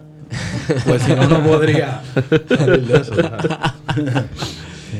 Entonces, Yo estoy Eh, sorprendido en- este, este- en- estos últimos 25 segundos. Yo mi mente no está aquí otra ¿Por qué? vez. ¿Por qué? ¿Por qué? No, no, o sea, como que no, no, no está. Tu relación con la historia. No, mi relación con la historia no, porque ese- ya, ya yo me siento que no soy el único que, que yo se los comenté a ustedes una vez fuera de micrófono. Yo odio la historia, Vamos, no es que la odia. la odio y la estudio por esa misma necesidad de saber más nada. Y yo estipulé eso en mi mente. Sí. Yo no me Este- imagino, yo no me imagino un yo sin haber estudiado historia, sin saber lo que es. Yo sería un tremendo Yo- infeliz. no, No, yo- yo tampoco. Pero, pero no es porque yo quiero ser como ellos de, Muy intelectual. de ay, ay, mira quién está ahí, déjame ir a. Voy a ir a. Ahí está el profesor tal. Déjame La lamberle el ojo. Eh, Mira, y un hijo de la gran puta Sí. que se atrevió a decir, un cabrón que tiene un decanato de mierda en una universidad de mierda, Mm. de esas que cobran mucho por crédito, que se atrevió a decirle a los organizadores de ese evento que no le dieran la dedicatoria a la, gente, a la persona que se la dieron. Porque si no, no le iba a dar la posición en, en- en en la, en la universidad. Esos hijos de puta existen y hacen unas porquerías de investigaciones que las pasan como si fueran la gran hostia. Sí. Y son todo un chojo de mediocres que están investigando porquería, que para eso que se vayan a, a- a hacer este, no sé, otra cosa. Que se vayan a brillar el Infinity. anyway, este, no, porque si que tirar duro, yo tiro duro, a mí no me importa. Que tú llegas a San Juan. Mira, cabrón, que tú llegues en Gabana o cabrón, si yo te vi a ti en pantalones cortos dando clases cuando das clases en escuela, cabrón. Eh, O sea, mami, es que tú vienes con una camisa rosita y corbata aquí, cabrón. Que tú estás usando una camisa rosita con corbata, cabrón. Cosas de Hey. pa'l carajo. No es cosa de hombre, es cosa de zángano. Oh, oh, No, oh. es que ese no es el flow, es como que yo soy el. Tú sabes. ah, bueno, pues. Yo ok, soy el, el doctor. El doctor. Ya sé, ok. Muchacho, tú hacer, eso tú sabes hacer como 15 minutos, déjate de esa. Hay muchos ahí, hay muchos. El problema, es que, el problema es que es una máquina multiplicadora. Tú tienes ese tipo dando clases y otros más y otras más. Y es como que creas una máquina de Sí. gente sin ningún tipo de crítica que lo que quiere es tener el, el casquito caro. de, la bendición de papito de, de Ricardo. Qué bendición de Ricardo. Ricardo Alegría. Exacto, exacto. Por esa línea. Claro, para un momento. Yo, yo estudio en el no hay- Centro de Estudios Avanzados de Puerto Rico y el Caribe. y Yo sé que hay muchos paradigmas allí que hay que romper. Y no hay- y- No y aquí pero en cualquier espacio académico Lo hay. hay engendros que están porque le enviaron mucho. Eso es así. Como los apellidos, y- en la Yupi los profesores, vamos a... Uno se pone a analizar los apellidos de los profesores de la Yupi. En la Yupi incluso existe Esos título de nobleza. patri- Patricio, sí, nobleza. Hay unos títulos de nobleza. Es como que. Bueno, pero ¿qué, qué, qué es esto de la universidad si no es una institución medieval? Tú sabes. Sí, sí. Sí, sí, Olvídate, qué carajo. Si estoy, estoy, estoy convirtiéndome en un craftsman de, de la mierda esta, tú sabes, para tener yo el de eso. Tú sabes. Oye, ¿y, y qué tú has investigado? Bueno, mi investigación principal es sobre el Partido Comunista Puertorriqueño en los años 30 y 40. Esa es mi, esa es mi área de, de- de estudio. Nice. Porque eso, eso era algo que no se había investigado. Es que en los años 30 y 40, este. creo pensé que los se- se comunistas no enfocan- existían. Se, no, se yo enfocan, también. prin- se enfocan yo principalmente en el principio de las luchas nacionalistas. Y se enfocan Porque mucho en el tuvieron más importancia. Tuvieron más importancia. A nivel masivo, los nacionalistas son algo bien especial en el mundo. O sea, y, y- y yo creo que es importante estudiar el fenómeno comunista, pero en realidad el movimiento nacionalista fue mucho más lejos de lo que puede haber llegado el movimiento comunista puertorriqueño. ¿Y por qué razón? Porque era un, un fenómeno que era de aquí. Era un fenómeno realmente del, que salió de la realidad de Puerto Rico. O sea, no fue un movimiento que se exportó. O sea, ok, déjame explicarme, porque los comunistas de Puerto Rico no fueron marionetas de afuera. Pero lo que me refiero es que el marxismo y el movimiento comunista, tal como se teorizó, desde donde yo he entendido el tiempo que llevo estudiando, es por una sociedad industrializada. Entonces en esa época Puerto Rico no era una sociedad industrializada. Al igual que otros fenómenos que se dieron en el mundo, donde, de hecho, la mayoría de los momentos en donde las revoluciones socialistas fueron exitosas fueron en lugares donde no había industria. No, el maoísmo. En Rusia. Rusia. la Rusia. Sí, en Rusia. sí. Rusia. Rusia no tenía nada de eso. O sea, ellos se industrializaron después de haber ganado. Saludos a Papa Joe Stalin, responsable de... No, yo creo que él no es, no sé, yo no, no, no sé, tampoco veo a Stalin, no sé. Yo, yo estudiando esto, en verdad, no sé, no sé, yo no, yo, yo creo que los puertorriqueños no debemos meternos ni en discusiones de trotskismo y estalinismo porque estamos tan lejos de eso. Stalin nunca vino para acá, ni Trotsky vino para acá, él se fue para México y no sabía que estábamos aquí. O sea, yo creo que esas pajas mentales es lo que debilitaron el movimiento comunista puertorriqueño. Es pugnas internas. Que no La alcanzó una ¿no? personalidad puertorriqueña porque la pelea siempre fue o, o- o nos, o nos separamos de los nacionalistas, hasta qué punto nos separamos o nos juntamos con ellos. Y esa cuestión se solucionó cuando el MPI se formó, porque lo fundaron los dos, los comunistas y los nacionalistas. Así que a fin de cuentas terminaron trabajando juntos.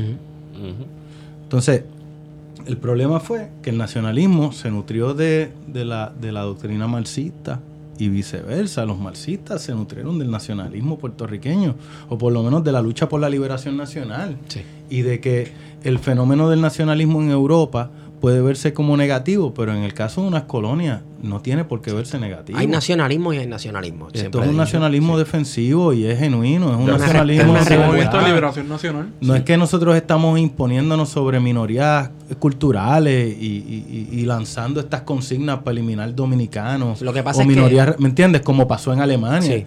El nacionalismo de Puerto Rico no es ser, no es, no es un fascismo para nada. No es, no es supremacista. No, es No, y supremacista. nunca militaron con ninguna organización fascista en ningún espacio. Con todo y que hay gente por ahí que se inventa que sí. ¿Cómo que Se se, inventa llama este? ¿Cómo que se llama el pendejo? Luis Ángel Ferrao, que también es un chulo.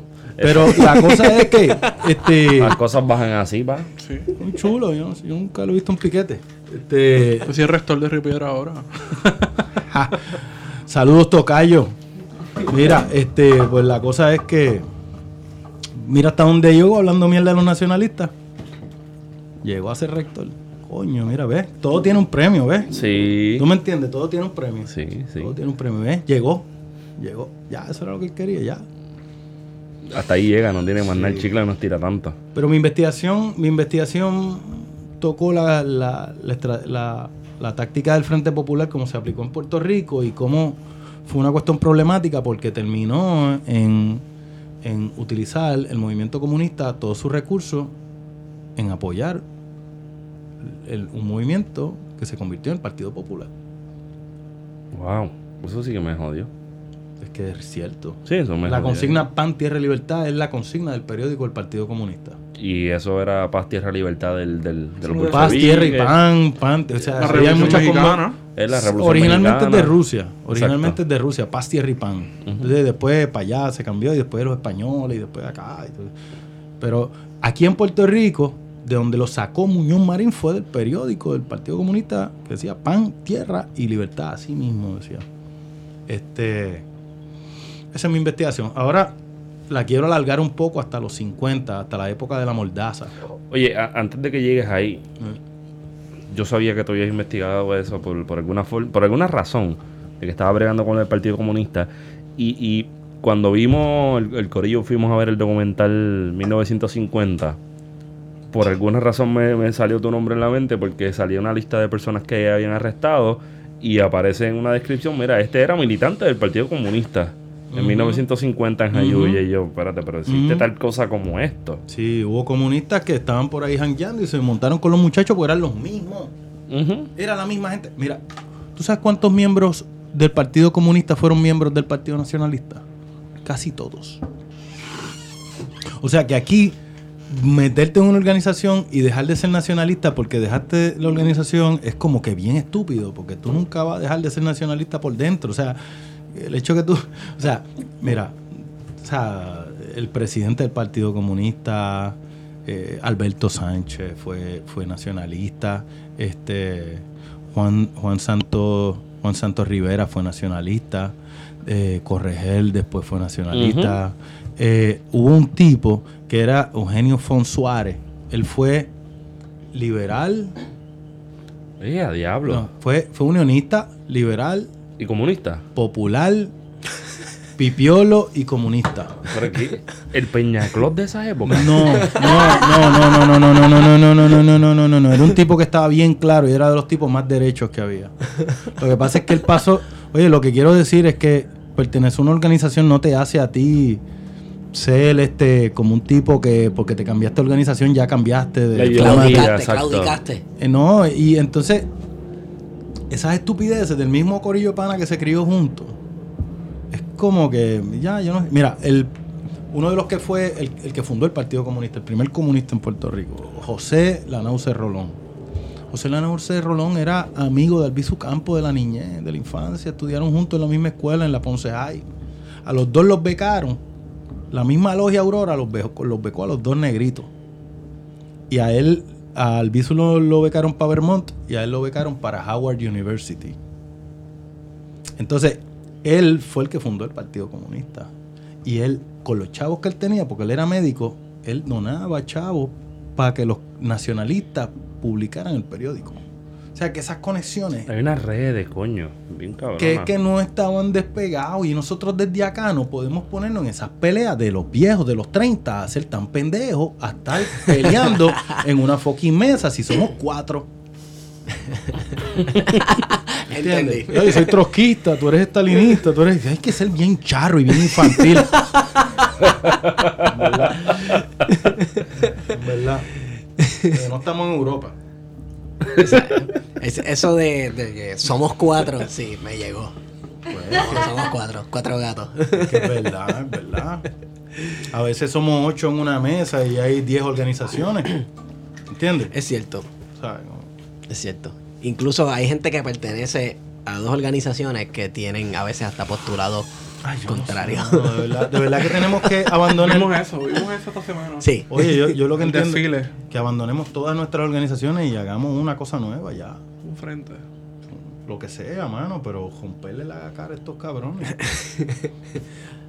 Entre todos nosotros y El enemigo se aprovecha ciertamente de eso. Pues claro. Sí. Mira para allá, como jodieron con, lo, con la cuestión de tirar piedra el día del primero de mayo. Ay, nosotros estuvimos ahí. En vez de estar sacando cara por esa gente, lo que hicieron fue sacarle el culito para atrás todo el tiempo.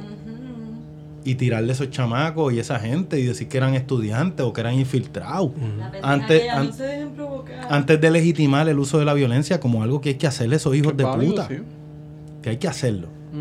Y son unos cobardes esta gente. Y terminan melones votando por Carmen Yulín antes que apoyar a esos chamacos.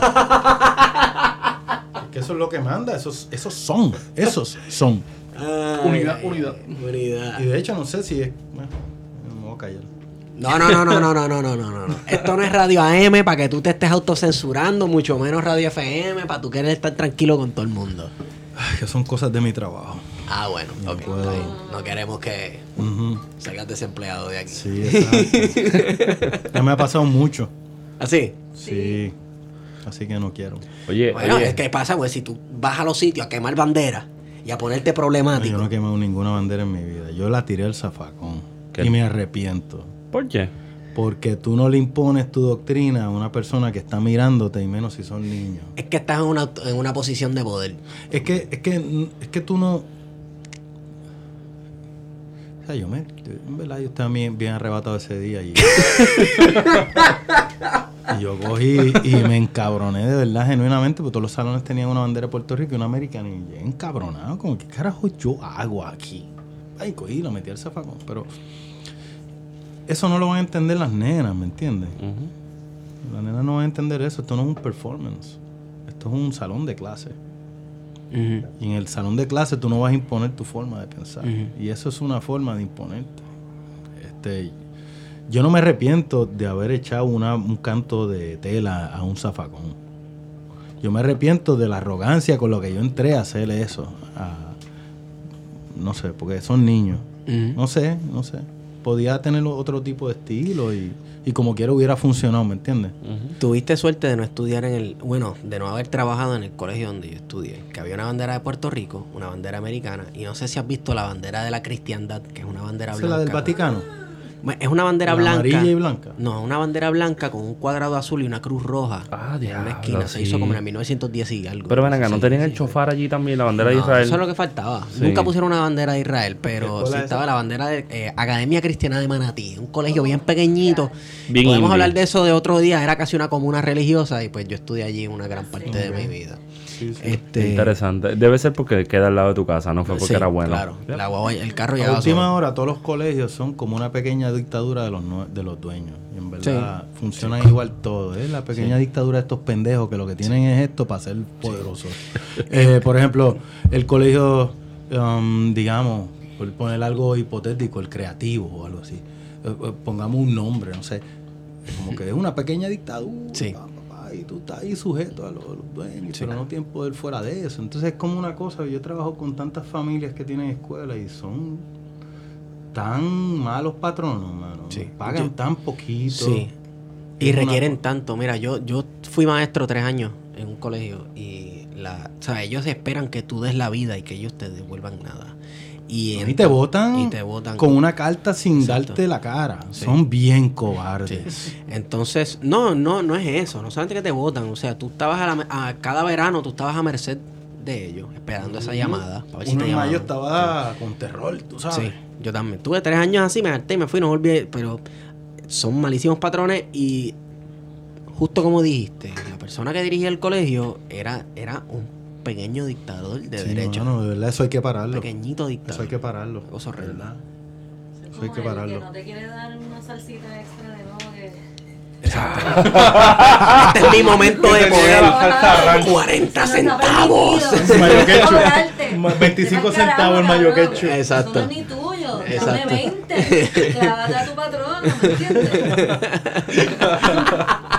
Son peque- pe- eh, ejercicios del pequeño poder. Mano, La mi- ese, virus, ese virus, ese virus está en todo Puerto Rico, porque yo creo que la gente se ve que, que fuera de eso, fuera de su circunstancia donde está, no tienen más nada, no tienen más poder. Y a la primera, a la primera que se encuentran que pueden abusar de alguien, cogen y todo lo que tienen encima se, de- se lo desquitan con esas personas. eso, eso pasa en agencias de gobierno, en colegios, hasta en escuelas públicas, en todo. Es horrendo. No sé. Este. Bueno, ya lo llevamos una hora y Yo veinticinco. no tengo prisa, ¿sabes? Yo saqué el celular para otra cosa. Yo estaba buscando mi pincho. ¿Queda, queda algo con Está- sí, eh, porque le hablo de su pincho y no lo hagas. No, no, es que no. Mira, ahí está lucha libre. Eh, ¿Qué tú dices? Comentador. No, no, no, no es eso, no es eso. Estaba buscándolo por, por No, buscarlo. pero mira lo que él dijo. Él dijo, estaba buscando su pincho, no se hace. No se hace. Ah, no se hace. No se hace. Ah, ok, me dormí. Es que tú estás como que muy ponchado todo el tiempo. si tú me llegas a entrevistar así y yo estoy haciendo una promo, me pierdo. Minjin, por favor, Minjin. You intelligent, you businessman. Tú sabes. Este, obviamente, es una canción este, a favor de Si quieres, júntala. La droga. No, no, no, es una canción. Bueno, trata de las drogas. De la- la, canción es sobre la- es de- el es problema sobre de la las drogas. El problema de las drogas, Pero la hipocresía. de que la marihuana no lo es. Y de que es una alternativa. Sí. de que es culturalmente aceptada, Sí. que es parte de la vida diaria de un montón de gente y que simplemente no se habla de ese tema. Aquellos que están bien lo que hacen es que se culean, lo esconden, se chupan una paleta y siguen por ahí para abajo Exacto. y tratan a los demás de tecato. Tú sabes, como Sí. que de la hipocresía que hay aquí en torno a eso. Igual que aquí todo es como que un secreto, y una estupidez y un código y una jodienda, una Sí. come mierdería. Pues yo quise tratar lo de la marihuana porque yo fumo mi hierba y yo fumo mi hierba Mm. Para trabajar y yo trabajo bien y yo funciono con mi hierba y yo investigo y yo doy clases, soy muy creativo y muy funcional y hago ejercicio y fumo marihuana y que se joda.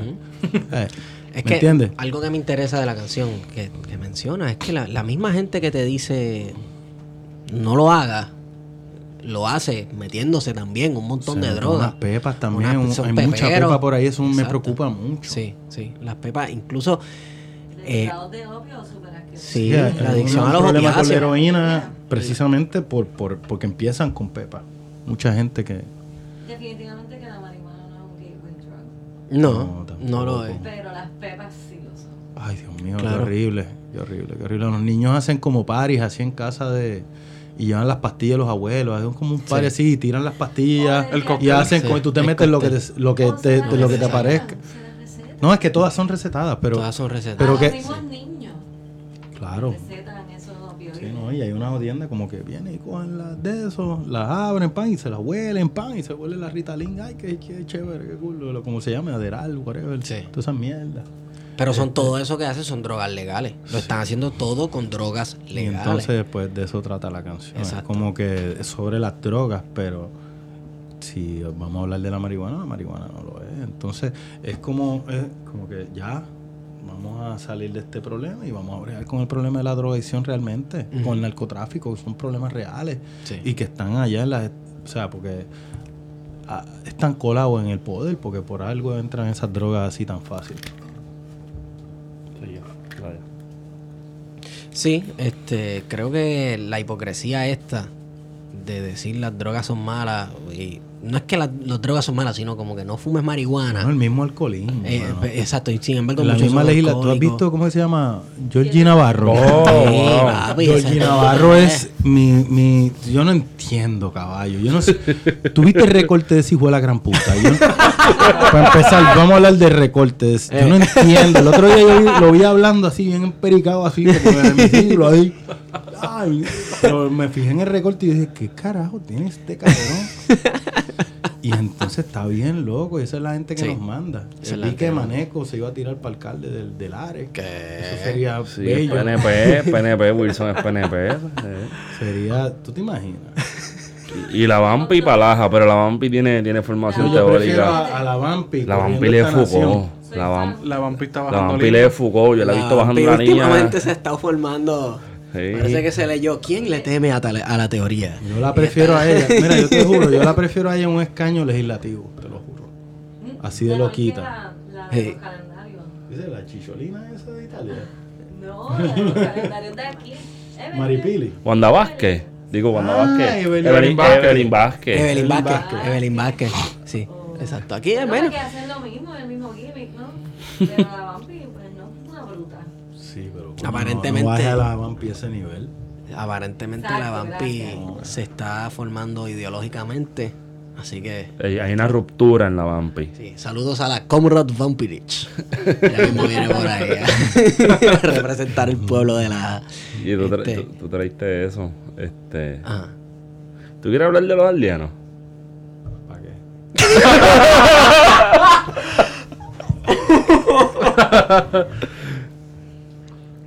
Porque te voy a dejar algo bien claro. Esa gente son mis amigos. Y yo, si voy a hablar de mis amigos, se lo digo en la frente, al frente. Yo no voy a cometer el error de... Porque en verdad hay como una tendencia ahí de verle un morbo a que un rapero se llama mal con otro y yo encuentro que eso no se puede hacer. Eh, La gente habla de frente y punto. Si yo tengo algo que decirle a ellos, yo prefiero hablar con los muchachos porque en verdad a veces cometí errores de estar abriendo la boca de más y de verdad no me gusta eso y yo no voy a entrar dentro de eso. Los muchachos están bien conmigo, hasta donde yo sé, ¿viste? Y les mando saludos donde quiera que estén, en Miami, en Tampa, donde quiera que estén ellos. No sé, yo no tengo ningún problema con los muchachos, ellos no me han hecho a mí nada. Todo lo contrario, lo que yo entiendo es que ellos están bien conmigo, no, no, tienen ningún problema conmigo. Ellos,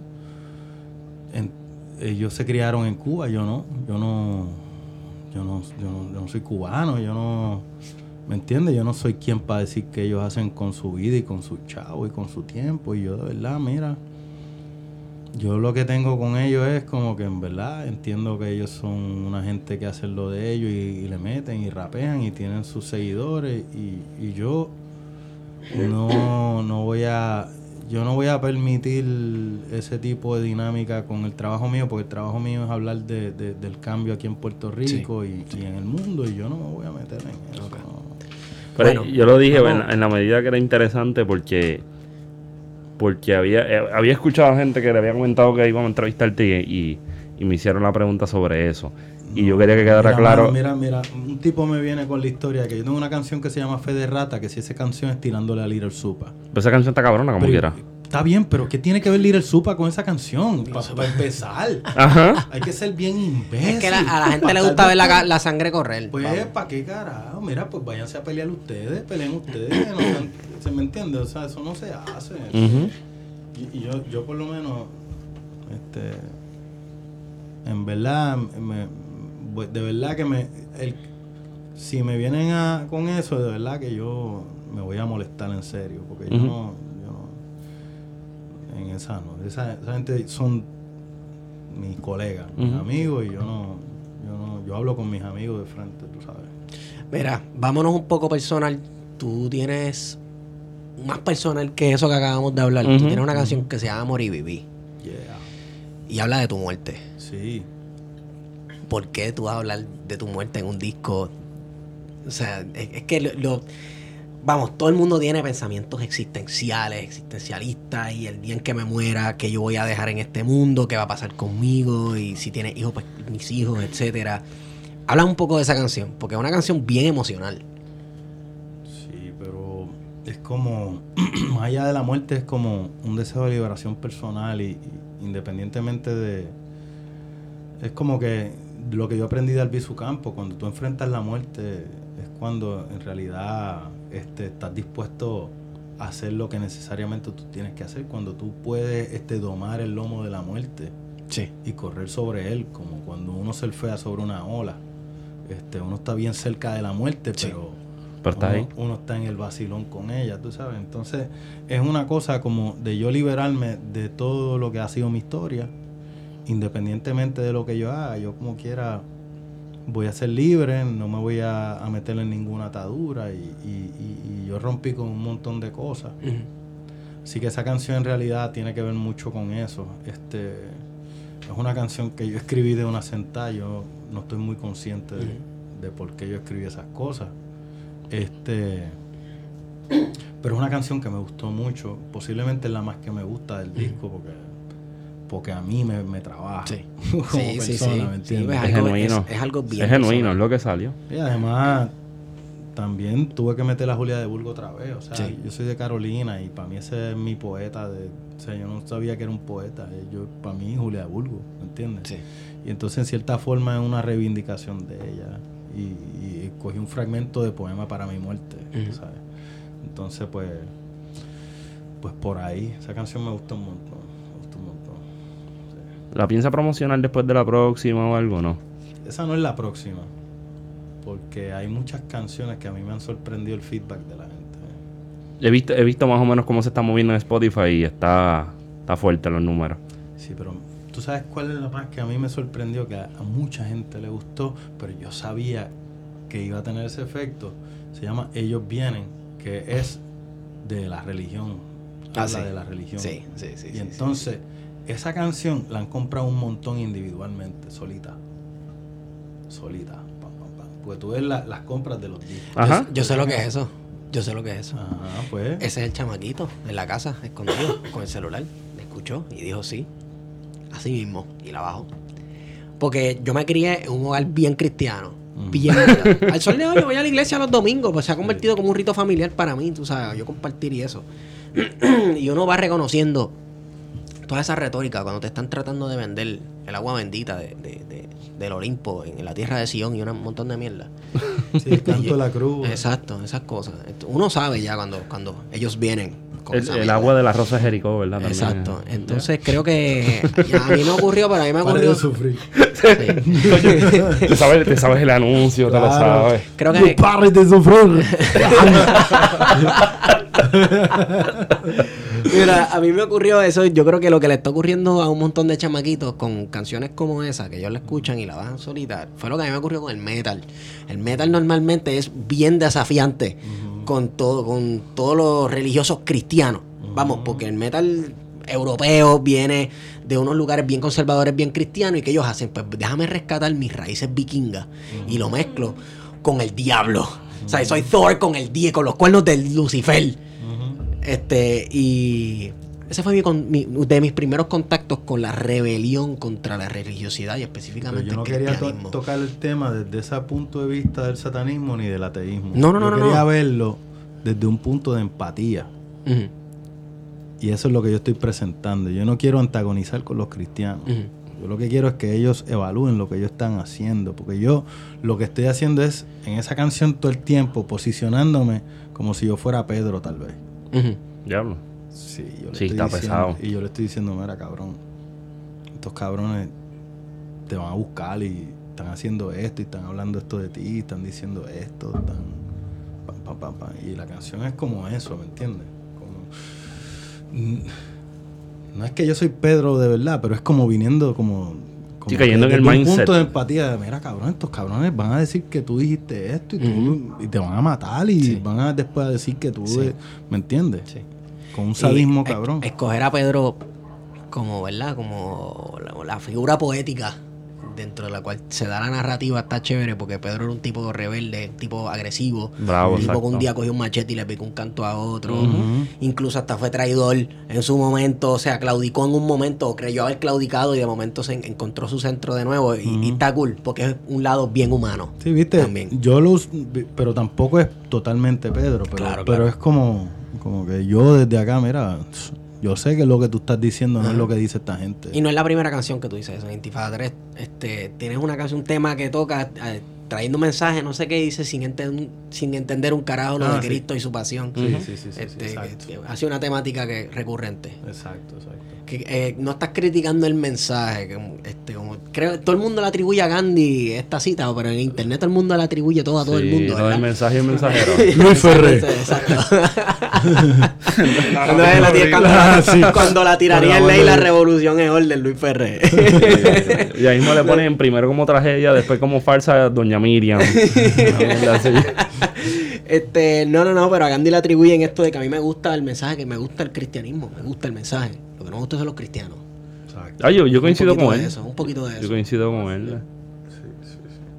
Pero entonces, ahora que, que cae en esa discusión, y, y ahí es donde como que veo el amarre. Bueno, esta conversación ha sido bien reveladora, Luis. No estoy ni siquiera jodiendo, esto es bien en serio. Está bueno. Sí, de momento, de momento veo que quizás una de, la- una de las rupturas que puede tener lo que hemos hablado de la cuestión personal y el desarrollo artístico tuyo, ¿verdad? Que también es una cuestión personal, ¿no? El artista también es una persona y a la vez tú estás plasmando pues ese inside out que a la- dialéctico, ¿verdad? Lo que tú eres como artista, como persona y, y viceversa. Pues este Luis que yo veo sigue siendo el que yo pienso que es un come fuego desde el 2003 para acá abajo que yo empiezo a escucharlo, pero estás buscando unos puntos donde nos podemos donde nos podemos encontrar todo el mundo. Lo que pasa es que yo había trabajado con un lenguaje bien abstracto, con unas imágenes bien difíciles, con unos temas bien épicos, y yo decidí hacer todo lo contrario. Era tratar de trabajar con la con la cultura popular, con cómo la gente las cosas que la gente piensa, cosas sencillas, cotidianas, en un lenguaje sencillo, ¿me entiendes? Yo quería como que ubicarme yo como que yo soy uno más de ellos. Y como que yo desde el mismo sitio donde ellos están trabajando, yo los estoy viendo porque yo soy uno de ellos. Entonces, como es un ejercicio de liberación colectiva, también es un ejercicio de liberación individual. Por lo tanto, como este es mi primer disco, de verdad, yo dije, yo tengo que hablar de mí. Y no puede ser el mismo disco de antes, tú sabes. Así Ujú. que, Espérate, eh, ¿tú consideras este tu primer disco? sí, Sí. este es mi primer disco. Ok, Es nice. el primer disco que yo decidí hacer todo de la forma en que a mí me dio la gana. Sí. O sea que- Yo tuve mucha ayuda de mucha gente, especialmente de, de Mind Duela, que cumple años hoy. Y si me escucha hoy o mañana, le envío felicidades.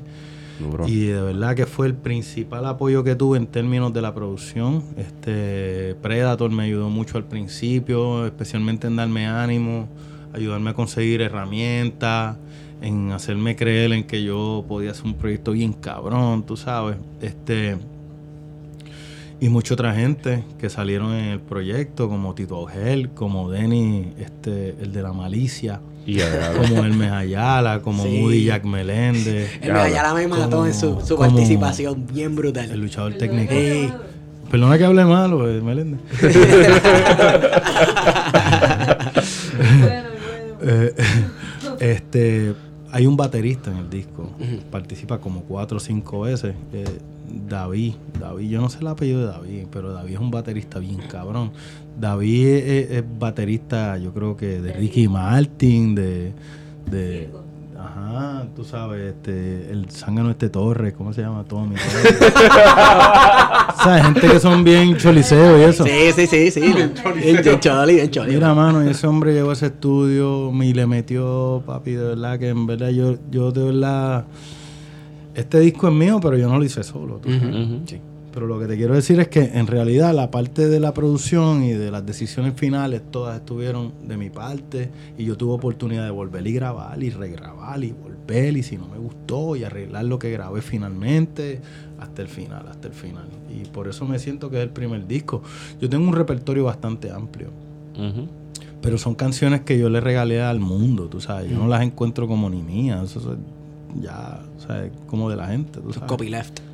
Son para ellos, eso ya es de todo el mundo, por ahí para abajo. Si esas canciones yo no he cobrado un chavo por ellas todavía. Esas canciones las montaron en YouTube, hay gente que, que yo ni conozco y tienen un montón de views y no tiene que ver nada conmigo. Y yo no he cobrado un chavo nada por eso, o sea, hasta ahora que... Bueno, que pero comer. ya- Qué bueno que me inscribí, pues están llegando unas regalías que, Sí, sí, sí. Ay, no, pero ya era que me hora. tocan a mí. Ya en era realidad, hora. lo que pasa es que yo, viste, el músico es un trabajador y yo nunca respeté eso. Yo creo que, que yo, yo debo respetar esa parte. Tienes, y tienes que, respe- tienes que respetarte como obrero. Es un trabajo. Sí, sí, sí. Tengo que hacerlo así. Tengo que hacer, porque en verdad yo estaba en otro, en otro tren mental. En, otro- en otra cosa. Mira, ¿dónde podemos conseguir tu disco? Quien quiera que pueda, que quiera, ¿verdad? Lo más fácil es conseguirlo en CD, en CD Baby. Ajá. CD Baby es la distribuidora, ¿verdad? Ok. Este, pero si tú vas a la página de CD Baby puedes hacer este, las descargas individuales y también de los discos completos. Este, Están los de Intifada y está este también. sí. Este está en Spotify, se puede escuchar el, todos los discos. Sí, sí. Este, los de Intifada y el disco este, Rebelde sin pauta. Este, en YouTube están las canciones individuales porque CD Baby misma lo sube a YouTube individualmente. O sea que, que hay diferentes plataformas en las que se pueden ver. Además de que en mi canal de YouTube también está este el video, El video, sí. de cuestión de estatus que de verdad que si Vayan no a lo han verlo. visto, de verdad. Demencia. No es porque sea mío, pero de verdad que si yo lo hubiera visto de otra persona, hubiera tenido también la misma reacción, Sí, porque sí, de sí. verdad que está bien hecho, está bien trabajado y tiene el propósito de, de provocar un, un- un conflicto Está duro. en Sí. donde tú tienes que tomar una decisión basada Claro. en algo bien complicado de entender. Sí. Está bien duro. Sí, Está bien duro. sí. Bueno, este, además en redes sociales, ¿dónde te conseguimos? Eh, Facebook, Facebook. mi página de Facebook, Instagram, tengo una, un fanpage de Facebook también. Instagram Mr. Luis Díaz. Mr. Luis Díaz, sí. No, MR. M-I-S. Mister, Mister. Ah, Mister. Mister. Así, Sí, Mister. Mister. Como- Mr. Luis. Díaz. Y Mr. Luis. este, Intifada también, una página de fanpage en, en, en Facebook. Este, Tumblr. Que, que- estoy aprendiendo ahora esas cosas. En verdad, yo estoy aprendiendo esas cosas ahora. Acuérdate que Tumblr.com, Instagram en Mr. Luis Díaz, deletreado. En Facebook tiene una cuenta personal donde janguea con todo el mundo, pero también hay un fanpage que está tratando de crecer. Y si se suscriben a su canal de YouTube, ayuda un montón, Sí, porque podemos cambiar el, el URL a Luis Díaz y no unos números random. Ah, Tenemos que nice. pasar de una cantidad mínima de suscriptores. Así, y como esto es algo súper independiente, Sí. si nos dan la mano suscribiéndose, súper chévere.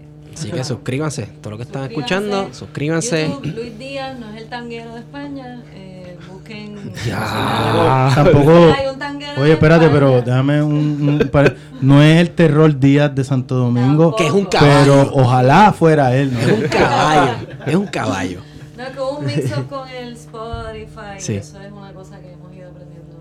Ok. Un poco. Bueno, pues Porque vayan. Luis Díaz es un nombre. Sí. Tampoco es mi papá, No. por si acaso. Es un nombre muy común. Sí, sí. Bueno, pues Antes de irnos, suscríbanse. Ajá. antes de, no, hay que suscribirse, hay que darle, hay que darle duro a, a- a este disco. aquí. No cuesta mucho. Ah, en No, Spotify pues está Intifada y está Luis Díaz aparte. Ajá. Pero pueden Ah, sí, no hemos podido mezclar la- No Sí, se puede ok. mezclar porque tienen nombres distintos. Sí, sí, sí, sí. Ok. Anyway. Y Eh, ellos no saben, no saben. Yo lo, lo que quiero decir para cerrar es gracias por, por, por... Me voy en el fanboy, ahora tengo que hacerlo, tengo que hacerlo. este, gracias, primero, primero que todo, gracias por venir y tomar el tiempo con nosotros, porque para mí esto es bien importante en la medida que tenemos unas discusiones que demuestran el Luis artista y el Luis eh, historiador y el Luis que camina por ahí, que te lo puedes encontrar en la calle. Y que es lo más chévere, lo puedes invitar a una cerveza y... y- No, no, perdóname. Yo eh, con la cara, con la cara de serio que yo te veo Sí, por ahí verdad. caminando, a mí me, me cuesta trabajo. ¿Verdad? Pero, pero, pero no tiene que ver nada con ustedes. Es yo por acá. No, dice, si, si lo ves con una camisa grande y una gorra, los pantalones, las botas Timberland, pues, No, pero. puede intimidar, puede No, intimidar. eso es lo que significa que soy mayor ya. Porque los ahora no se visten así. ¿Verdad que no? Oye, eso sería una buena, una buena conversación, la estética de los traperos versus el hip hop. Bueno, Pero, Pero mira, este también es una oportunidad para poder hablar bien, porque es que uno siempre está hablando por ahí como que se encuentra y eso, se saluda, pero sí, sí. pero qué bueno que, que pudimos conversar de esta forma y tener Obligado. más tiempo para, para eso, ¿viste? Este nada, les agradezco que me hayan permitido usar el espacio para promover el disco, hablar de las canciones individualmente, además de un montón de otras cosas que a mí me interesan y que compartimos. Sí. Fíjate, en esa página tuya puedes poner los papers para que te lean. ¿Cómo es? ¿Cómo Los es? papers, los papers. un paper del Partido Comunista por el lado, free download. Bueno, yo, yo lo, yo lo que voy a hacer es publicar un libro con eso, eventualmente, gusta. porque no hay ninguna publicación sobre eso. Me- Oye, publica eso y vienes para acá. Y hablamos de, de Dale, comunismo sí, en los sí. 40 y todo eso. Sí, aunque tengo una profesora por ahí que está bien molesta conmigo, que se llama Sandra Pujals. Yo no la conozco esa señora. ¿Pero qué pasó con Sandrita? Sandra este fue mi profesora de historia de Pues, Europa. hermano, siglo yo he tratado de hablar con ella, nunca he querido, porque parece ¿Por que está molesta porque como ella trabaja el tema y yo pues fui el primero que...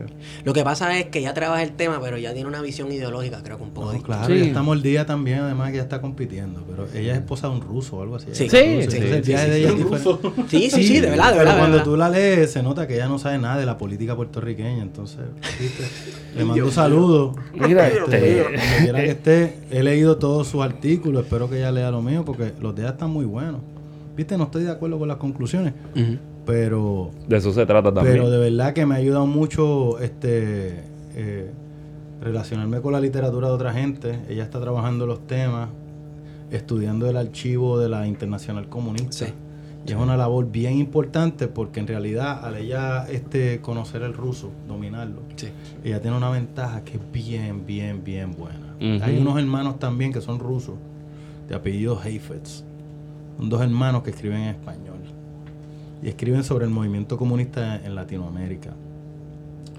Los estudios de ellos dos son realizados, eh, o sea, de los hermanos y de la profesora Pujals, son realizados con el mismo archivo. O sea, que ese archivo, en realidad, yo he tenido acceso por vía de ellos y por un escritor argentino de apellido, un apellido bien cabrón alemán, tú sabes cómo son ellos. Tiene- tienen que comprar el disco para que Luis compre un pasaje y se vaya, se vaya a Moscú. ¿Qué, qué yo voy a hacer con esos papeles en cirílico. El cirílico, ¿qué carajo tú vas a hacer? Pero parece que hay muchos documentos que están Hay documentos que están en español, hay otros que están en inglés, en Sí. francés, que los puedo entender, pero ruso ni para. y en Cuba había una cosa. En Cuba hay unas cosas, pero que es otra cosa. Yo, yo necesito ir a la Internacional Comunista para estudiar mi, mi, mi, mi tema como algo central. En Cuba yo tendría que ver, viste, documentos que vinculen a Cuba, el movimiento en Cuba con el de Puerto Rico y eso. Que ya eso es otro tema. Sí, Sí, y, sí, viste, sí. pero que de verdad que, viste, nada, se convierte en un field day lo Sí, académico y es una charrería. Sí. Eso no era. Luis, gracias. Gracias por estar con nosotros. Ha sido una conversación Oye. excelente. Oye, Gracias. gracias por no quitarte. Son como 20 años, son como 13 con discos. Ajá. Y. Y este, este le va a meter bien cabrón. Yeah. De- de- yo espero de aquí a par de tiempo sentarnos a hablar de- del éxito del disco y hablar de un libro en camino. Y, y ver dónde está ese Luis que ahora está abriendo camino. Y en verdad, voy a fangirlear, fíjate, yo estoy orgulloso del trabajo que ha hecho. So, pichea. Eso es lo importante. Gracias. Guario, ¿dónde te consigo? Nos sigues en Guaracandanga. Wario Candanga. A Feto, eh, PHTO, ¿verdad? PHTO. Y en las páginas amarillas también aparezco. Exacto. Y a mí en Estigón por Twitter. Luis, gracias por hacer música neutral, científica, ni de derecha ni de izquierda. Totalmente, ¿verdad? Placentera para todo el mundo. Gracias, gracias. Denle share por ahí para abajo, escuchen, compren el disco. Bueno, Wario, hemos ido con ustedes. Plan de contingencia. La clase trabajadora paga casa, carro, escuela. Lo debe todo, quiere ser la clase media. En la comedia que se llama democracia, no dan gracias, ya los chistes no sabe para quién trabaja. Que te trabaja la clase baja de aquí, recitando ese discurso que trajeron los marines como bombas nucleares para sembrar mi jardín donde floreció la brea para usar de trampolín sobre las aguas termales de repúblicas de negro como gringo las expuestas a los ojos del progreso. Los proletarios votarán este cuatrenio por esa clase que aspira que violara su convenio. Garantías sindicales, planes médicos, retiro, beneficios marginales que terminan en despido. Por su apellido y lugar de procedencia declaró su bancarrota y perdió la residencia en la clase trabajadora. Nada tiene, debe todo, sin saber que la riqueza que produce es más que el oro, que es la sangre de la gente de la isla del tesoro cuando se juega la vida en el seguro del fondo. ¿Cuál es el hecho? Nos seguimos repitiendo. Abandonar este barco donde nos vamos hundiendo. ¿Cuál es el hecho? Sobrevivir el mal tiempo, cambiar la dirección o morir en el intento. ¿Cuál es el hecho? Seguiremos preguntando. Un crimen sin resolver, un revólver apuntando. ¿Cuál es el hecho? Una quimera de ensueño, la selección natural, yanquis o puertorriqueños. Los poderosos y ricos, la clase parasitaria, encerrados en sí mismos como ciudades muradas como castillos de península de Europa, de una movie que se viven de las revistas de moda. Los que sonríen en los tiempos de campaña visitan el caserío para ver a quien engañan con sus perfiles griegos, sus cachetes rositas, pero no los ensaltan como un puerco en la varita. En Nochebuena creen ser un 4 de julio, fuegos artificiales no podrán con el diluvio. Ni sualizado su estado, libre asociado, poderosos y ricos, su anarquía de mercado, su capota y pintura, chantaje y ambición, esos lentes de contacto que le nublan su visión, poderosos y ricos, catadores de champaña, hueledores de perico, organizan la campaña, volverán al caserío con su crack y mil patrullas, y las cárceles repletas para que allí se le instruya a votar correctamente, como se raja una palma, lo mejor de los dos mundos, una cruz bajo la pava. ¿Cuál es el hecho? Nos seguimos repitiendo. Abandonar este barco donde nos vamos hundiendo. ¿Cuál es el hecho? Sobrevivir el mal tiempo, cambiar la dirección o morir en el intento.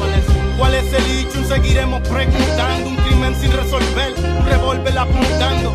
¿Cuál es el hecho? Una quimera de ensueño, la selección natural, yanquis o puertorriqueños. La pequeña burguesía, más que nada tan pequeña como la fe procesada por su tierra borinqueña, elocuente, educada, rebelde en los inicios. Se cortó el pelo y el estatus no es el hecho de comprar o venderse. Lo segundo es el oficio que heredaron de sus padres que entregaron Puerto Rico un 25 de julio entre bombos y platillos que ese poeta mediocre gobernaba en su castillo. La clase media tan hipócrita y cobarde se la pasa de rodillas y le cuesta levantarse lo mejor de los dos mundos. El nombre de su novela, de una isla que flotaba a la deriva en su marea, cuya paz se respiraba en un ojo de tormenta donde los intelectuales se pusieron a la venta para pagar esa renta mientras toman las minutas que le dictan en inglés en su islita diminuta. ¿Cuál es el hecho? Nos seguimos repitiendo, abandonar este barco donde nos vamos hundiendo. ¿Cuál es el hecho? Sobrevivir el mal tiempo, cambiar la dirección o morir en el intento. ¿Cuál es el hecho? Seguiremos preguntando. Un crimen sin resolver, un revólver apuntando. ¿Cuál es el hecho? Una quimera de ensueño, la selección natural, yanquis o puertorriqueños.